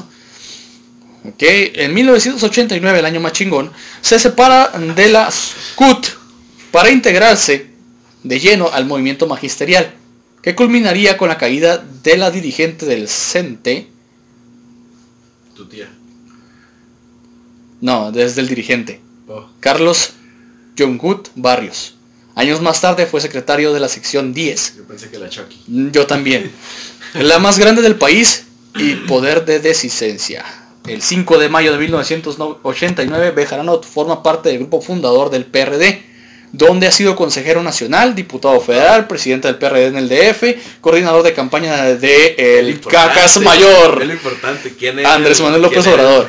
Jefe de gobierno. y diputado regente? local, porque sus huevos. René Bejarano era el operador político de AMLO. Fue diputado federal de la em, 55 legislatura coordinador y fundador de la corriente izquierda democrática del Partido de la Revolución Democrática, PRD o PERDERE como le decimos unos. En 1992 el presidente del PRD Como en le el distrito... nosotros, el quién? ¿El qué? ¿Quién? ¿El qué? ¿El qué? El presidente del PRD en el Distrito Federal durante el periodo de 1993 al 95 trabajó como maestro y además fue miembro activo y fundador de cuatro partidos políticos de no mames. El Partido Mexicano de los Trabajadores, el PT Seguro, el Partido Socialista Unificado de México, el Partido Socialista Revolucionario y el PRD. Oh, o sea, no mames, este güey es un puto héroe, güey. Ah, sí. O sea, héroe de los políticos pendejos. Eran los O sea, no me dejaste terminar. En 1995 fue presidente del Movimiento Ciudadano y en 1997 al 99 fue director general del gobierno de Cuauhtémoc Cárdenas Lozano, no mames. En 2003 fue elegido como diputado local de la Asamblea Legislativa del Distrito Federal por el 31 de Coyoacán. O sea, el 31 primero, pues es que yo dije 31. Una vez electo, fue nombrado coordinador de la facción parlamentaria del Partido de Revolución Democrática en dicho órgano legislativo. ¿Desde dónde? Fue principal promotor de las reformas sociales del gobierno de Andrés Manuel El López Cacas. Obrador, alias el cacas y cabeza de cebollita o pañal. El nuevo Tlatuani. De caca. La recarnación de Moctezuma. Dale. Escándalo Juárez, político güey, Benito Juárez. de Benito Juárez. El 3 de marzo de 2004, en el programa El Mañanero original, conducido por El mañana. el conducido por el Joker mexicano Broso, personaje caracterizado por por mi tocayo Trujillo, el diputado del PAN, Federico No Dorin, es que es, es, Ah, sí, sí, sí. sí. ¿es Dorin o es Dorin, Como, pues tiene la... Esas, sí, tienes sí. apóstrofes arriba. sí, sí. Presentó un video en el que aparecía René Bejarano, entonces coordinador del PRD, en la Asamblea Legislativa del Distrito Federal, recibiendo dinero del empresario argentino naturalizado mexicano Carlos Ahumada. Así Posteriormente, Carlos Ahumada declaró que las grabaciones en su oficina particular fueron planeadas cuando llegó a un acuerdo con el senador Diego Fernández de Ceballos y con el expresidente Carlos Salinas de Gortari. Bueno, ahí es donde empiezan las suposiciones. Es son suposiciones, o sea, posteriormente declaró, o sea, no, se, no tiene pruebas. AMLO siempre dijo que era un complot. Era un complot contra para, Un complot. para, para disminuir su popularidad para las elecciones presidenciales. Ah, huevo. Para que esto se diera a conocer, los videos por televisión y conseguir protección por la acusación de que se le hizo de un fraude de 31 millones de dólares para ampliar así los negocios en todas partes de la República, perdón. En los momentos en los que se estaba presentando el video, Bejarano se encontraba en un estudio aledaño al mismo canal grabado para entrevista diferida sobre un tema distinto a otro programa de Televisa. El personal de Broso, o el Joker mexicano, invitó a Bejarano a su estudio para avisarle sobre el video. No mames, en ese mismo momento acá, eh, güey, ¿sabes qué? Salió el video y... A la verga, o sea, es como si este güey, eh, güey, Vic, acaban de publicar tus nudes en Facebook, güey, cállate, güey. No mames. ¿Qué le vamos a verlos? Vamos a verlos sentados comiendo palomitas. A ver, güey. A la verga, no mames. Tras dicha entrevista, Trujillo, o sea, el tocayo, o el Joker mexicano, mostró al aire el video de Bejarano. Le valió verga. ¿Quién? Sorprendido y perturbado, sí, identificó al entonces conocido Carlos Ahumada. Lo chamaquearon, güey, lo chamaquearon. Un 4. Como le decimos. Pues dice, es lo que dice el Cacas, güey. Dice que en su momento. Es que fíjate, fue un pedo igual que el de Colosio, güey. Ah. Bueno, no, no igual, ¿no? Pero fue muy parecido. Parecido. O sea, Rosario Robles, que fue la, la antecesora de- del Cacas, güey, fueron los que lo ayudaron, junto con Cárdenas, a llegar a la, a la jefatura de gobierno a AMLO, güey. Y como se les puso pendejo, pues según le pusieron un 4 para, con eso de Bejarano, güey. Para bajar su popularidad. Para, para tumbarlo. Y el PRD dice que fue pedo de Gortari, de Fox, para igual, para prevenir las elecciones del, del que venían. El PRIAN. Simón, el PRIAN. La Es mafia que- del poder. El cacas, La- dice, la mafia del es un complot. El Era complot. En mi contra. El 5 de noviembre de 2004, la PGR, o no, Procuraduría General de Oye, Justicia otro dato interesante, güey. Rosario Robles, la antecesora del Cacas, Ajá. es esposa de Carlos Omada. No mames. Era ah, ex sí. esposa, aguanta, güey. aguanta. Eh, solicitó una orden de aprehensión contra René Bejarano, quien des... ah, desaforado de la Asamblea Desaforado. Legislativa del Distrito Federal. Ajá. Con lo que dio paso al proceso judicial. El 9 de noviembre de 2004, el juez 32 de lo penal, con sede en el reclusorio preventivo sur, giró la orden correspondiente de aprehensión. René Bejarano fue notificado y trasladado al reclusorio sur el 10 de noviembre de 2004. El 6 de julio de 2005, René Bejarano fue absuelto de las acusaciones. Esto obliga a, obliga a la PGR a dar una disculpa pública Verga. por los daños morales causados a su persona y a su familia. No mames. Y también sin mencionar al otro, al otro funcionario del gobierno de López Obrador, que fue grabado en un casino, apostando con dinero público. Vamos a poner que se apagó la cámara, güey. Ok. Sorry. Eh, ok. Pero, eh, no mames. Esta, esta, Desmadre, esta acusación no se ha dado hasta la fecha, güey. Esta aclaración de que daño de persona, hasta la fecha la PGR no la ha dado y no la van a dar. Después se supo que otros políticos también recibieron recursos de Carlos Ahumada. Carlos Imás, esposo de Claudia Cherabum, eh, Ramón Sotamontes. Carlos Simón reveló que el dinero llegó a manos de Rosario Robles, como lo mencionabas. En ese entonces, líder nacional del PRD, no mames. Y más decidió retirarse de la escena política pública. En noviembre de 2008, Bejarano anunció su regreso a la vida política a través de un movimiento llamado Movimiento Nacional por la Esperanza. Fíjate, el, gol- el golpe se ve interno, güey. Es una de las teorías. Golpe interno del PRD al mismo, al mismo cacas, güey. Esa es una... Está, está feo, güey. Está pesado esa madre. Está del- pesado, güey. Neta. señor de las ligas. Ligas le faltaban, güey, a todos los pinches fajos de, de billetes. Eso es, eso es lo extraño de este tipo de, de- de cuestiones, güey. Cuando, cuando, se, cuando se dan así que los, los exponen tan brutalmente, güey. Brutal. Brutal. Que te quedas, güey, no seas mamón, o sea, qué Pues sí, pedo, es como ¿no? cuando te acusan de algo y tienen fotos y cagadero y tú como que, ah, ah, ah, no, no, no era yo. Ok, actualmente es dirigente de la corriente política del PRD conocida como Izquierda Democrática Nacional. Y nadie se olvida de cómo lo pusieron en cuatro. Digo, cómo le pusieron un cuatro. Ah, Ok, esto está, está bon, güey, no sabía esta madre tan a fondo, pero es como, eh, güey, te queremos bajar del pinche pedestal y te bajamos a la verga. Pero, o sea, el, el pedo no era contra Bejarano, güey. El pedo era contra AMLO. O sea, era, tirarle, era tierra a él. o sea, él nada más fue el chivo expiatorio Ajá, de todo el cagado. usaron para recibir la lana porque era el operador de AMLO. Pero el putazo iba contra AMLO. Sí, a huevo. Porque era el jefe de gobierno. Era el regente. El regente. El, bueno, el regente. Las elecciones presidenciales en México realizadas el 2 de julio de 2006 son consideradas como una de las más reñidas de la historia del país, con resultados tan cerrados entre los dos principales candidatos, Felipe Calderón por el partido del PAN. Andrés Manuel López Obrador por la coalición por el bien de todos. PRD, PT Seguro y Convergencia, O sea, los resultados de la elección, así como el proceso electoral, fueron objeto de cuestionamientos bajo el alegato de un posible fraude electoral. Sí, sí, sí, no pedo. ¿Qué decían las encuestas? Un año antes de las elecciones presidenciales de 2006, Andrés Manuel López Obrador, alias el Cacas, estaría, estaba arriba en las encuestas en un 31% contra 26% del panista Felipe Calderón y Y 15%, sin contar el madrazo pintado. por eso, Al 15% del priista Roberto Madrazo Pintado. En la última encuesta legal, una semana antes de las votaciones, AMLO había subido 36% contra 34% de Calderón y 26% de Madrazo. O sea, 26% del Madrazo.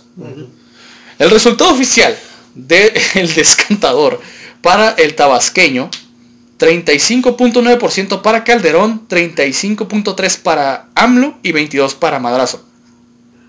Calderón le ganó al entonces candidato del PRD con una diferencia de apenas 0.56% de los votos, o sea, casi nada, güey. Lo que dijeron los expertos de la UNAM, el resultado final de los cómputos distritales no habían sido producto de la voluntad ciudadana, sino un fraude cibernético, logrado mediante la aplicación de un algoritmo que posiblemente se pueda, no, de hecho sí se puede, O sea, se cayó el sistema. pues. se cayó el sistema. o sea, es el. Ajá, sí, cuando vas a poner una recarga para hablar con tu novia, la cual no es tu novia, pero pues quieres que sea tu novia, ¿no? Denunciaron qué verga. a Bolívar Huer- Huerta. ¿Estás hablando de Michoacán? No, no, no sé.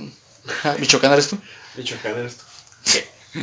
Nah, Francisco temas Portillo. internos. Estos son temas internos aparte. Físico matemáticos, fí- fíjate, no mames, denunciaron a Bolívar Huerta y Francisco Portillo, físico matemáticos de la Universidad Nacional Autónoma de México, güey, de acuerdo con el periódico La Jornada. De manera complementaria, los científicos comprobaron la existencia de una relación directa entre los votos de Felipe Calderón y Andrés Manuel López Obrador para favorecer al primero y desafora- desafor- desfavorecer al segundo mediante un sesgo cibernético, un algoritmo, señaló en su momento Bolívar Huerta. La opinión del entonces Instituto Federal Electoral. José Boldenberg, ajá, Boldenberg, un ex consejero presidente del IFE, sostuvo una elección presidencial en 2006. Fue limpia y no hubo fraude. Eso fue lo que dijo. El ex consejero sostuvo que nadie presentó pruebas que confirmaran que se fabricó de manera artificial un ganador. No obstante, Waldenberg aceptó que el IFE sí cometió dos errores. En el proceso de cómo obtener el mal diseño del programa de resultados electorales, preliminares y acordar con partidos políticos no difundir cifras de la contienda presidencial si la elección era cerrada. ¿Tienen que hacer eso, huevo? Pregunta. Pues claro, exponer los resultados, sí. Legalmente tienen que hacerlo. Pero ah, ya cuando la... eh, Antes de, la, de que esté cerrada, ¿se puede? Pues sí, se da, se, se declara un, el conteo rápido. Voto por voto, casilla por casilla.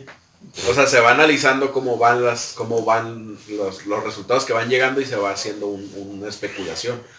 Mm, ok. Ese Finalmente. Se cuentan los buenos, ya más a fondo el tema electoral, ¿no? Pero se, se ven las boletas, ya ves que siempre afuera pegan. sí, sí, sí, pues, ya, nos has tocado, nos ha tocado ambos participar en, en elecciones. los rápidos y con eso van el pre. Ok. Finalmente, el primero de diciembre de 2006, el pedo mayor de México, Felipe Calderón, tomó como, propues- como protesta como presidente Hasta de la República. Cuba, güey. Sí, a mí también.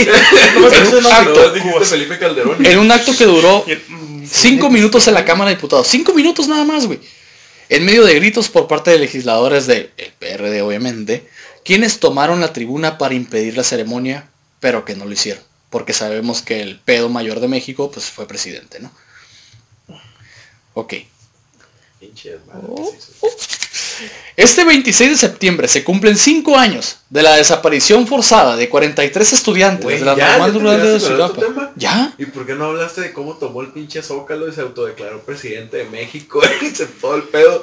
Güey. Adelante, el cacas. Sí, cacas, güey. Fue Ay, cuando- ya vamos a hablar de lo de... de los- Ya, ya, la de verga. Cabe resaltar que algo Vamos a hablar más al rato. de Cabe resaltar que vamos a volver a sacar. Aquí es que si quieren un tema en específico lo pueden pedir en nuestra audiencia. Ah, sí, sí, a, a nuestros escuchas de Spotify de todas Más en específico, ¿no? Más en específico específico, en un futuro eh, nuestro manager invitado. Sí sí sí. Mi invitado eh, eh, nuestro manager especial el cuarto hijo de Averno va a estar en un futuro podcast con nosotros si quieren un tema más a fondo de estos que estamos mencionando. Aquí es general. Es un te- son varios temas generales pero pues vamos a hacer lo posible porque Es un que prueben. ajá es un pa- es un paquete llenes dirían por ahí. Que te llene. El 26 de septiembre se cumplen cinco años de la desaparición forzada de 43 estudiantes de la normal rural de Yotzinapa en el estado de Guerrero, en México. El caso es uno de los episodios más emblemáticos de violación de los derechos humanos de la historia reciente de México.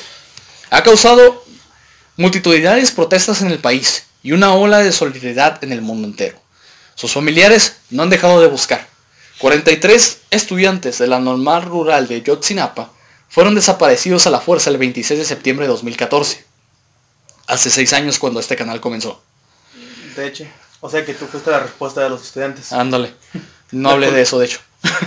en la desaparición participó la policía municipal que, según la versión del gobierno de ese entonces, entregó a los estudiantes a un grupo criminal, Guerreros Unidos. Aunque la existencia del grupo no ha podido comprobarse jurídicamente. Los estudiantes, siempre con la llamada verdad histórica, la versión oficial, fueron supuestamente incinerados en un basurero como perros. Así, brutal, brutal. Brutal como si fuera una escena de death metal. Yo creo que este tema ya lo podemos hablar más plática que, que nada, ¿no? Porque Sí, sí, para, sí. ese, para ese Sí. momento ya todos estábamos más lúcidos, ya más... Ya Sí, más ya, ya, ya, es, ya estábamos Ya más recuerdos. grandes, Bueno, éramos, bueno, pues seis años, o Yo sea, estaba un poquito chiquito todavía, pero Igual. Estás chiquito, güey. Sí, lo que es Ricardo y a mí pues estaban en su adolescencia todavía, ¿no? Ya- Estaba en la universidad, güey, cuando fue ese pedo. Y, y estás fíjate, estudiando Derecho. 2014 Y justamente, 2014. me iba graduando del CETIS. Fíjate. y a mitad justamente, de- güey, los estudiantes iban a hacer actividades para ir a la marcha del 2 de octubre. ¿Neta? A la madre, güey. Esta Sí, no está cabrón, O sea, güey. ¿Y qué fue lo que dijo el copetón? ¿no? Ya no me acuerdo. La verdad histórica es la que estaba, la que estaba diciendo ahorita. La verdad histórica y según la versión oficial fueron supuestamente incinerados en un basurero como perros. Un grupo de expertos nombrados por la Comisión Interamericana de Derechos Humanos determinó que eso no era posible. Foren- los forenses argentinos. Pero fíjate, otra teoría que está interesante. Yo, yo me sé otras dos teorías, ¿no? A ver. En ese tiempo, eh, Abarca era el presidente municipal de Iguala, creo. Ajá. Igual a Guerrero. Eh, había un informe de gobierno y creyeron, ese güey creyó, que los estudiantes iban para sabotear el, el evento. no, man. Entonces él le ordenó a la policía Que los pararan que los seco. detuviera y estos morros habían robado unos camiones para, para justamente ir a lo, de la, a lo de la marcha y el vato ordenó que los detuvieran y le pidió ayuda a la policía de Cocula. Detuvieron a los estudiantes y los mataron. Y se supone que también, bueno, ahí ya empieza otra teoría, ¿no? Los mataron los policías o los entregaron a los Guerreros Unidos. Y otra teoría dice que incluso se los entregaron a los soldados. güey. A la verga, güey. Porque hay, hay, hay es versiones de mismos estudiantes que los metieron a, a los, a los cuar- cuarteles militares y los incineraron en, en, dentro de los cuarteles militares. Por eso se dice que fue un crimen de Estado. Polémico de madres, amigos. Y otra teoría dice que uno de los camiones que se robaron estaba cargado de droga, güey. Y por eso los Guerreros Unidos los, los, los Los- acribillaron a la chingada.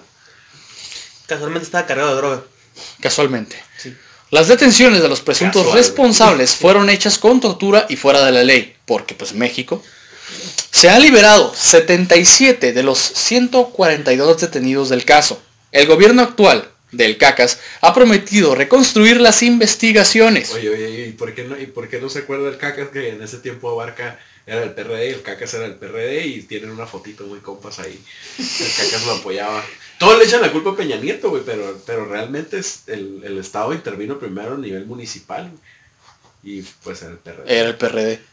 A cinco años de la desaparición de 43 estudiantes de la normal rural de Ayotzinapa, todavía no se sabe qué pasó con ellos, solamente hay teorías. La noche del 26 de septiembre de 2014 fueron atacados por la policía municipal y según la versión del gobierno de ese entonces, entregó a los estudiantes al grupo criminal Guerreros Unidos. Aunque, como lo dijimos, no se ha comprobado. Durante la gestión del expresidente Enrique Peña Nieto, el ex, el ex, eh, ex fiscal general Jesús Murillo Caram dijo lo que los estudiantes habían sido asesinados e incinerados en el basurero de Cocula, lo que calificó como una verdad histórica. Sin embargo, los investigadores del grupo interdisciplinario de expertos independientes, designado por la Comisión Interamericana de los Derechos Humanos, rechazaron esta teoría oficial, diciendo que no era científicamente posible que esto sucediera. Los familiares de los estudiantes también rechazan esta versión y piden que se sigan otras líneas de investigación establecidas por estos. El gobierno de Andrés Manuel López Obrador, Alex El Cacas, cabeza de cebollín pañaleudo, estableció por decreto la Comisión Presidencial por la Verdad del caso Yotzinapa y creó una fiscalía especial para el caso. Las investigaciones, las investigaciones se han estado plagadas de irregularidades. Muchas de las detenciones de los presuntos implicados fueron hechas ilegalmente y en confesiones se usó la tortura. De los 142 detenidos por el caso, principalmente policías municipales y supuestos miembros de los Guerreros Unidos, 77 han sido liberados. En el caso causó más indignación que la sentencia absolutoria de Gildardo López Austillo, conocido como el Gil, que supuestamente pertenece a Guerreros Unidos. Es uno de los principales implicados y clave para saber el paradero de los estudiantes. La actual Fiscalía General de México, Alejandro Getz Manero, se comprometió a reconstruir todas las investigaciones y a afincar responsabilidad a las autoridades que están involucradas. Dudo que lo haga. Hasta ahora, se sigue sin saber una respuesta a la pregunta del millón que ha marcado y ha dolido a México desde aquella fatídica noche. ¿Dónde están los estudiantes desaparecidos de Yotzinapa? Es un tema bastante polémico ese, realmente. Y nunca lo van a encontrar. Y nunca los van a encontrar. Porque, pues, por México. Ya sabemos cómo se maneja ese rollo, güey. Y realmente va muy cabrón, güey. Porque pues, imagínate las familias, güey. Son 43 familias, cabrón. Afectadas. Por huevos, nada más. Por sus pinches huevos. Sí. No Está- mames. Está, cabrón. Este tema está muy interesante. Sí. Tiene muchas teorías. Aplicará su muchas- detente, yo creo, en un futuro. Luego del fallido operativo el pasado 17 de octubre en Culiacán, Sinaloa, para capturar a Ovidio Guzmán López, hijo del Chapo Guzmán, el ejército busca evitar que otros grupos de la delincuencia organizada intenten emular lo que sucedió, por lo que se reservó por cinco años los partes informativos. Milenio realizó una solicitud de información para que, que fue respondida por la Secretaría de la Defensa Nacional, Cinco años. Sedena. Sí, Se clasificaron todos los... O sea, se clasificaron un chingo. Casualmente cuando nuestro amado presidente Cabecita. Cebolla sale de su mandato. Sí. Pues claro, güey. Es una movida, güey. La cual señala que la reserva de la información sobre el llamado caso Ovidio o Culiacanazo. se sustenta que quedó demostrada con presencia real del cártel de Sinaloa, su capacidad de organización y de fuego con lo que logró originar el temor en la población y presionó, y presionó al gobierno federal para cesar las acciones que realizaban en su contra. Porque, pues la línea de sangre es la verguera, ¿no? Además, aseguró que la divulgación de esta información puede provocar que la delincuencia organizada, que opera en todo el país, porque ya sabemos, estimule los efectivos y las capacidades del ejército para tratar de emular en otras ciudades los hechos ocurridos en Culiacán.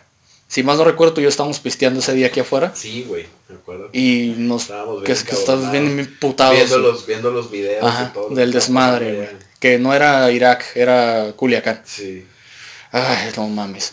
Al difundirse la información solicitada, integrantes de la incu- delincuencia organizada que operan en todo el país estarían en condiciones de estimar nuestros efectivos y capacidades para tratar de emular actos suscitados en Culiacán en aquel entonces.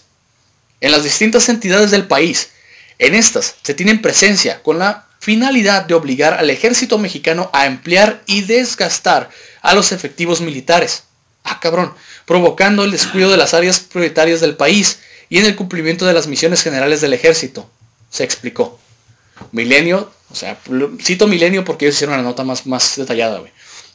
Detalló que la respuesta de la solicitud de información, la que tiene un chingo de 0, 70 03 14 71 9 de la Secretaría de la Sedena, Defensa Nacional, dijo que la divulgación de las partes informativos pueden comprometer la seguridad nacional y la seguridad pública, restando la efectividad de las actividades que se realizan en contra de la delincuencia organizada para coadyugar al gobierno federal de la pacificación del país. O sea, me estás diciendo que les van a dar el culo prácticamente cuando les den. Lo hicieron, güey. Ese De hecho lo hicieron. Sí, sí, sí, me acuerdo que lo hicieron. Ese día el Estado, eh, el mensaje que el Estado envió a todos nosotros como población fue que son más débiles que el crimen organizado. Como obliga, tú como Estado tienes la obligación de imponer el, est- el Estado de Derecho. Nadie más que tú. Y ese día, pues nuestro compa el cacas valió Dobló madre- las manitas. Valió madre como ser humano. Remarcó que los criminales realizaron de forma intencional la toma de rehenes y realizaron ataques simultáneos en diferentes partes del estado, empleando medios violentos con armas de fuego de grueso calibre. Y acuérdate que también liberaron presos del, del penal. de- Del penal, ajá, sí. Las Fuerzas Armadas aseguran que dentro del cumplimiento de las misiones generales del ejército está que continúen realizando detenciones de integrantes de la delincuencia organizada del alto interés para el gobierno federal. Clásico. El plan para capturar a Ovidio Guzmán López comenzó el 13 de septiembre de este año, de ese año, cuando el gobierno de Estados Unidos solicitó a México por orden de detención provisional del hijo del Chapo con fines de extradición. El 25 de septiembre la Fiscalía General de la República, FGR, solicitó al Centro de Justicia Penal Federal de Almoloya de Juárez, Estado de México, la orden de detención provisional con fines de extradición, la cual fue concedida por un juez. El 9 de octubre, elementos de la Sedena salieron de la Ciudad de México rumbo a Culiacán, donde se ubicó a Ovidio. La tarde del jueves 17 de octubre, alrededor de las 13 horas, la una para los del CONALEP, comenzaron los trabajos de preparación previos a la operación en el sitio por parte de la Sedena. Una hora después, las 2, confirmó la presencia del hijo del Chapo en una casa de Culiacán. Media hora después, elementos federales rodearon el inmueble y 20 minutos después, casi las 3, reportaron las primeras balaceras en contra de los policías y soldados. Ovidio salió al estacionamiento del inmueble donde elementos de Fuerzas Armadas lo detienen y lo invitan a persuadir a, sus hermanos para detener las agresiones debido a que se estaba poniendo en riesgo a la población. Lo que hizo por medio de una llamada telefónica, pero nada sirvió. Los hombres del cártel de Sinaloa convirtieron las calles de Culiacán en un averno. Referencia. Con armas de alto poder, decenas de sicarios tomaron varios puntos de la ciudad y paralizaron a esta misma. En una revuela, 55 presos fueron liberados del penal de Aguaruto. Así dice. No es Naruto. De los cuales 49 siguen prófugos. Y trabajan por el cártel, lo más seguro. Tres horas después de iniciados los disparos, el silencio comenzó a regresar a la urbe. Pero no por acción del gobierno, sino por voluntad de los hombres de Guzmán López. Luego se confirmaron que su jefe había sido liberado. El fallido operativo dejó un saldo oficial de 8 muertos, 16 heridos, 43 reos evadidos y múltiples críticas de especialistas a nivel nacional e internacional que consideraron el hecho de cómo la derrota del Estado mexicano ante el crimen organizado porque nuestro presidente le dio las nalgas al crimen. Así de pelada. Y sin mencionar que también cuando le avisaron de eso a López Obrador, como siempre lo negó, no negó que, que estuviera pasando y como siempre lo evadió y ya, ya sabes. No le gusta dar malas noticias al viejito. No, ahorita vamos a eso. Ovidio enfrenta cargos en Estados Unidos por conspiración para traficar drogas entre 2008 y 2018. Aunque el gobierno norteamericano no reconoce a los chapitos como cabezas del cártel de Sinaloa, tienen en la mira por su papel de control de narcomenudez en la zona. Realmente ese día, güey, estaba que me llevaba la verga junto a ti, yo creo. Es algo histórico esa pendejada. Sí, sí, se va a recordar por, por Para siempre. Para No, y siempre. Como, y como dice la nota, güey, también eso da, da pie a que otros, eh, otras organizaciones eh, criminales hagan lo mismo, que ya dijeron, ah, México ya, ya nos demostró que, que dobla las manos. Pues caso como el de Tijuana, ¿no? Ajá, en Tijuana también hace poco. Sí, cerraron una avenida completa, ¿no? Sí. Por lo mismo, porque hubo amenazas de, de hacer balaceras y todo el pedo si no lo soltaban. al- No me acuerdo cómo se llamaba el, el narco que agarraron aquí en Tijuana, pero Pues una, una caca pequeña comparado con ese güey, ¿no? A lo, a lo que sé. pero pues es que ese fue el mensaje que el caca Sí, mandó sí, o a México, ¿sabes qué? Eh, Voy a doblar las que manitas. dijo, bueno, o sea, hay dos, igual otra vez hay dos formas de ver las cosas, ¿no? Muchos dijeron, no, que, que ser humano tan, tan grande, que el cacas porque no quiso que hubiera más muertes y no sé qué. Puedes verlo humanistamente puedes verlo como, por ejemplo, yo como abogado lo veo más positivista, yo, yo hubiera agarrado las fuerzas del Estado, le hubiera dicho a la gente, ¿sabes qué? Clávense en sus casas y, Y no salgan a la no verga. salgan porque vamos Y vamos a un parar a desmadre". estos güeyes y Claro, como, como país tienes que dar ese mensaje tú a la delincuencia organizada. Pues ¿sabes sí, o sea, por ejemplo, no ahí, están ahí más arriba está... que nosotros. Por ejemplo, Estados Unidos, Estados Unidos lo hubiera hecho en putiza, güey. ¿Crees que no? Pinche cagadero que hubieran hecho, güey. Si un güey empieza a hacer tu desmadre. No, a huevo, güey. Guardas a la gente para que no corra riesgo. Sí, a huevo, como Te ahorita. traes un chingo de marinos y, y a la- y al ejército y, así matar Y a chingar a su madre güey. Ok. El presidente de México, Andrés Manuel López Cacas. Obrador, alias el Cacas. Cacas, para nosotros el cabeza de cebollita, O la explicó este viernes pasado que el gobierno está revisando la lista de actividades esenciales establecida por el decreto de emergencia sanitaria por el coronavirus SARS-CoV-2, causante de la enfermedad COVID-19, luego de que las principales cabeceras hayan tenido que cerrar, o cerveceras, perdón, dije cabeceras, qué pendejo. Cervecero. Cerveceras, eso es muy importante. que te haya fallado esa palabra. Sí, sí, no, De no, hecho, no. de hecho, O sea, ¿Qué pedo? ¿Qué pedo, qué pedo, qué pedo? Creo que no está bien. sí, este me afectó. Ya, ya trae hambre. güey, y Ya ganas tengo un chingo de hambre. Hambre y sed. Y ganas de beber algo. sí. Cito las palabras de nuestro amadísimo presidente. Se está haciendo una revisión minuciosa de los productos básicos que no son esenciales, sobre todo de las plantas de las empresas que se consideran esenciales. O sea, no tiene chiste esto. Dijo, no, no pasa nada. Salgan de sus casas, vayan a las fonditas a comer con sus familias. Es Cojan le, en puto, le- cayó como anillo el dedo de la pandemia. Pendejo, Acuérdate que también dijo eso. Acuérdate también. Esto lo dijo en una rueda de prensa Ah, en televisión nacional, cuestionado por el cierre de las plantas cerveceras, ya no me falló la palabra, y las compras de pánico de bebidas alcohólicas, porque pues no mames, yo me hubiera cagado, güey, sabiendo que iban a cerrar, de hecho me cagué. El mandatario admitió que es un poco de polémica sobre la eventual ley seca de la Ciudad de México, cuya aplicación fue descartada por la alcaldesa capitalina Claudia Sheinbaum. Otra vez este nombre, güey. Claudia Sheinbaum. Sheinbaum, Sheinbaum. Alias Ok. la Tao Pai Pai. Ahora la Tao Pai que Pai. fue el gobierno Todo un pa. mamada. gobierno de la Ciudad de México. También rompe pilar y se va hablando Sí, sobre sí, ellos. sí, sí, A huevo. Y Y se ponen los cascos al revés, güey, cuando... Cuando le invitan a- cuando le invitan al ciclismo, rutas a hacer ciclismo. y que en otros estados hay un poco de protesta nada más por esta ley seca. Hay compras pánico de cerveza y otras bebidas y, y se englutina la gente, así dice, se aglutina la gente, perdón, pues eso es contrario al propósito de guardar la sana distancia, aseguró el presidente. Susana Su sana distancia. Su sana distancia. Huevo. Próxima candidata a la presidencia de México, güey, anótale. Anotado. El CACAS recordó que corresponde a las autoridades sanitarias establecer cuáles son las actividades económicas esenciales durante la crisis sanitaria y pidió hacer caso, entre comillas, a los médicos si estos piden no consumir bebidas alcohólicas. Pero ¿qué médico te va a decir eso, güey? Cuando estás encerrado y es lo único que puedes hacer. Referencia a todos nosotros. No tiene nada que ver el alcohol con el COVID. Aunque, manteniendo un discurso eh, equidistante, el presidente también sugirió que hay que escuchar a la gente. ¿Por qué? El pueblo tiene instinto certero y sabe lo que le conviene. Qué verga. Eso fue lo que dijo. El pueblo tiene instinto certero y sabe lo que le conviene. Puras pendejadas. Precisamente me sonaron como puros pendejadas. Tanto el grupo modelo como Heineken México anunciaron que para el próximo domingo, ¿Se fijan cómo en vez de darle enfoque a la pandemia, este güey le da enfoque al alcohol, güey?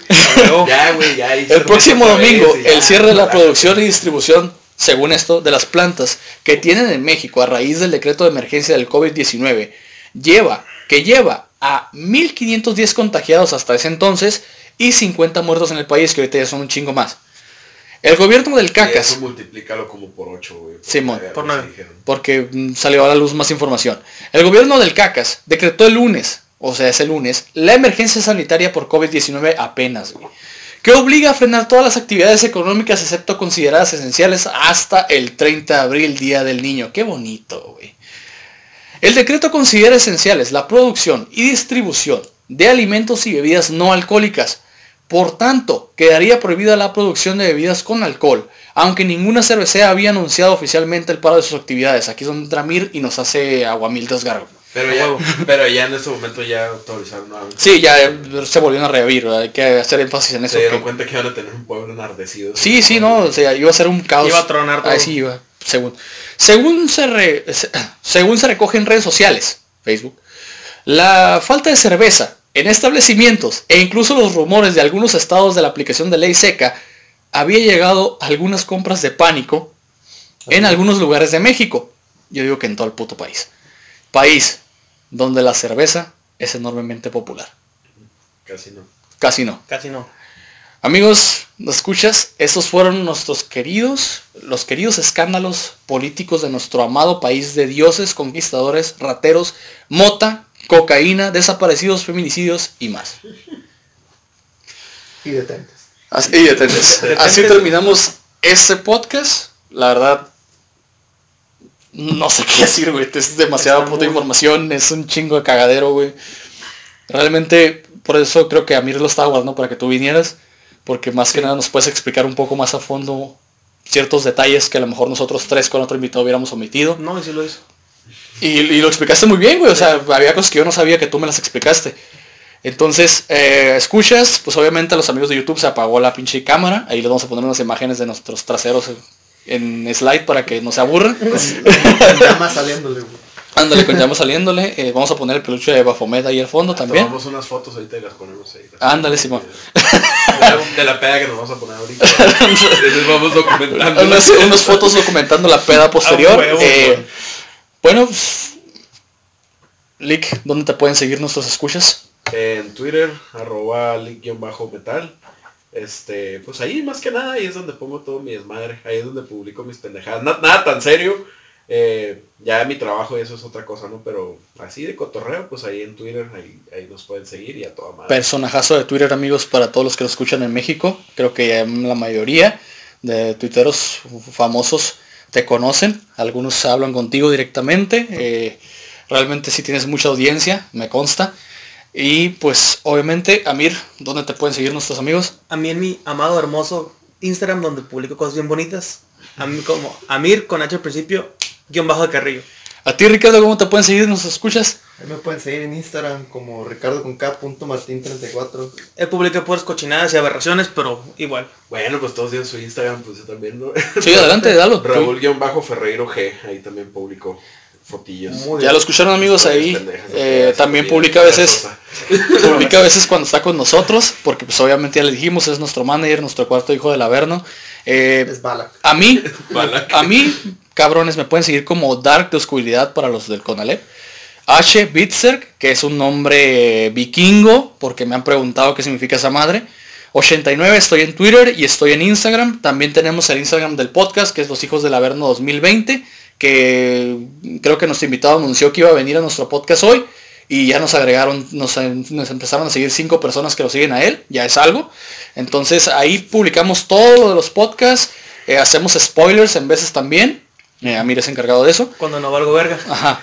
Y pues entre otras y cosas. Vamos a, publicar los bloopers. Los bloopers, las, pedas. las, pedas. y todo se publica. Es un mensaje, pero el coronavirus ahorita. Sí, amigos, a eso iba precisamente.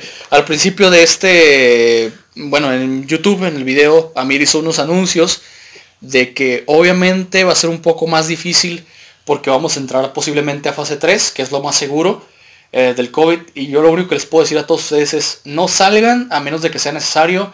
Su servidor, pues como ya saben, tengo dos hermosas hijas. Yo ya hablé con ellas, va a ser un poco difícil estarlas viendo, pero es por seguridad de ellas. Así como yo lo hice, me gustaría que ustedes también tomen un poco de conciencia y se den cuenta de que no, no es porque tengamos que estar encerrados a huevo. Pues debemos de. Pero al salir ustedes a cosas no necesarias, exponen a mucha gente. Y si eres chofer de Uber, escúchame, no es conspiración. Esta madre existe y está muriendo gente por ello. Sí, realmente, por ejemplo, en este momento ya muchos hospitales que están hasta la madre, pues era lo que se quería evitar con esta cuarentena forzada pero pues no hacen caso y realmente eh, lo único que les puedo decir es quédate en tu puta casa por favor. Por favor, no forces a una puta selección natural y tengan que matar a tu familiar por pendejo. Porque créanme, créanme amigos, que realmente está muy cabrón. A lo mejor ustedes no lo han visto, pero yo he visto videos, fotografías de que la gente que muere por COVID-19 no la entierran en un ataúd. ¿eh? Los creman directamente y los meten a fosas. O sea, es muy culero ver a tu familiar, a tu ser querido, ser cremado frente, no frente a ti, sino aparte, donde no le puedas dar una sepultura como él la merece o como tú quisieras dársela, porque tú, maldito inconsciente de mierda, no tomaste las, las medidas preventivas. Ahora, quédense en casa otra vez. Lo único que les podemos decir es, en un futuro tal vez no vamos a salir a cuadro, Tal vez vamos a estar grabando directos, tal vez lo vamos a estar grabando únicamente el audio como los primeros dos podcasts debido a esta pandemia. Y siempre con las medidas necesarias de precaución. Exactamente, por ejemplo los cuatro que estamos aquí presentes ahorita, hemos sabido dónde hemos estado, los cuatro hemos estado guardados en nuestras casas. O aquí pisteando. O aquí pisteando, eh, aquí donde está, el, podemos decirle estudio, ¿no? Realmente espero que esto no dure mucho y si se extiende, pues... Fácil hasta pues, ¿qué, ¿cuáles eran las especulaciones? Tres meses más. Tres meses más. Mínimo. Como para verano. Más, septiembre yo creo que va a irse calmando este pedo. Entonces, si se te estás volviendo loco, la neta, pues consigue una piel por ahí para tirarle lo que era, porque está muy cabrón todo este pedo. O cómprate un Nintendo Switch o algo. O cómprate un Switch, videojuegos, o sea, haz lo que hacías cuando estabas adolescente, La haz lo que siempre quisiste disfrutar, no hacer ni vergas. Y el Sí, sí, la verdad, tomen mucho en consideración, amigos, y pues realmente lo único que les puedo decir es Finalmente, saludos, obviamente para todos nuestros escuchas, la comunidad de Mundo Secreto, la cual nos ha apoyado mucho con el podcast, a los líderes, Jordan, un saludo hasta allá Estados Unidos, un abrazo hermano, cuídate. También a, Manchego, este muchacho de Culiacán, a él le va a gustar mucho este podcast. Eh, Un abrazo enorme, gracias por, por tenernos ahí en consideración, por promocionar los podcasts. Este, a todos ellos, a Lore, a todos ellos, un abrazo fuerte, saludos. Y también, pues obviamente, a nuestros amigos de YouTube, que ya saben que esto es parte del canal. Este proyecto nada más es mío, es parte de un proyecto de 3, 4 personas que somos aquí presentes. Y queremos eh, únicamente decirles la verdad. Esta madre salió en una peda y ahora ya lo estamos tomando como algo de todos los domingos, parte de nuestra rutina diaria. Eh, simplemente queremos que ustedes nos vean hablar de temas serios, agarrar cura, sin censura, sin nada y seguir adelante. Y de hecho este es nuestro podcast número 15. 14. 15. 15, 15, perdón, 15, Sí, cierto. 15. Episodio 15. 15, episodio ya. 15, 15, ya, a la Ya se madre, convirtió, van a ser en- ya cuatro se meses. en mujer nuestro podcast. Ya, ya. Ya le quitamos los tenis y les pusimos zapatillas. Ya le va a bajar, güey. Ya le bajó, ya le bajó de hecho. Ya va a conocer que es una Bueno amigos, como siempre les digo, sacrificios humanos para todos. Pasen a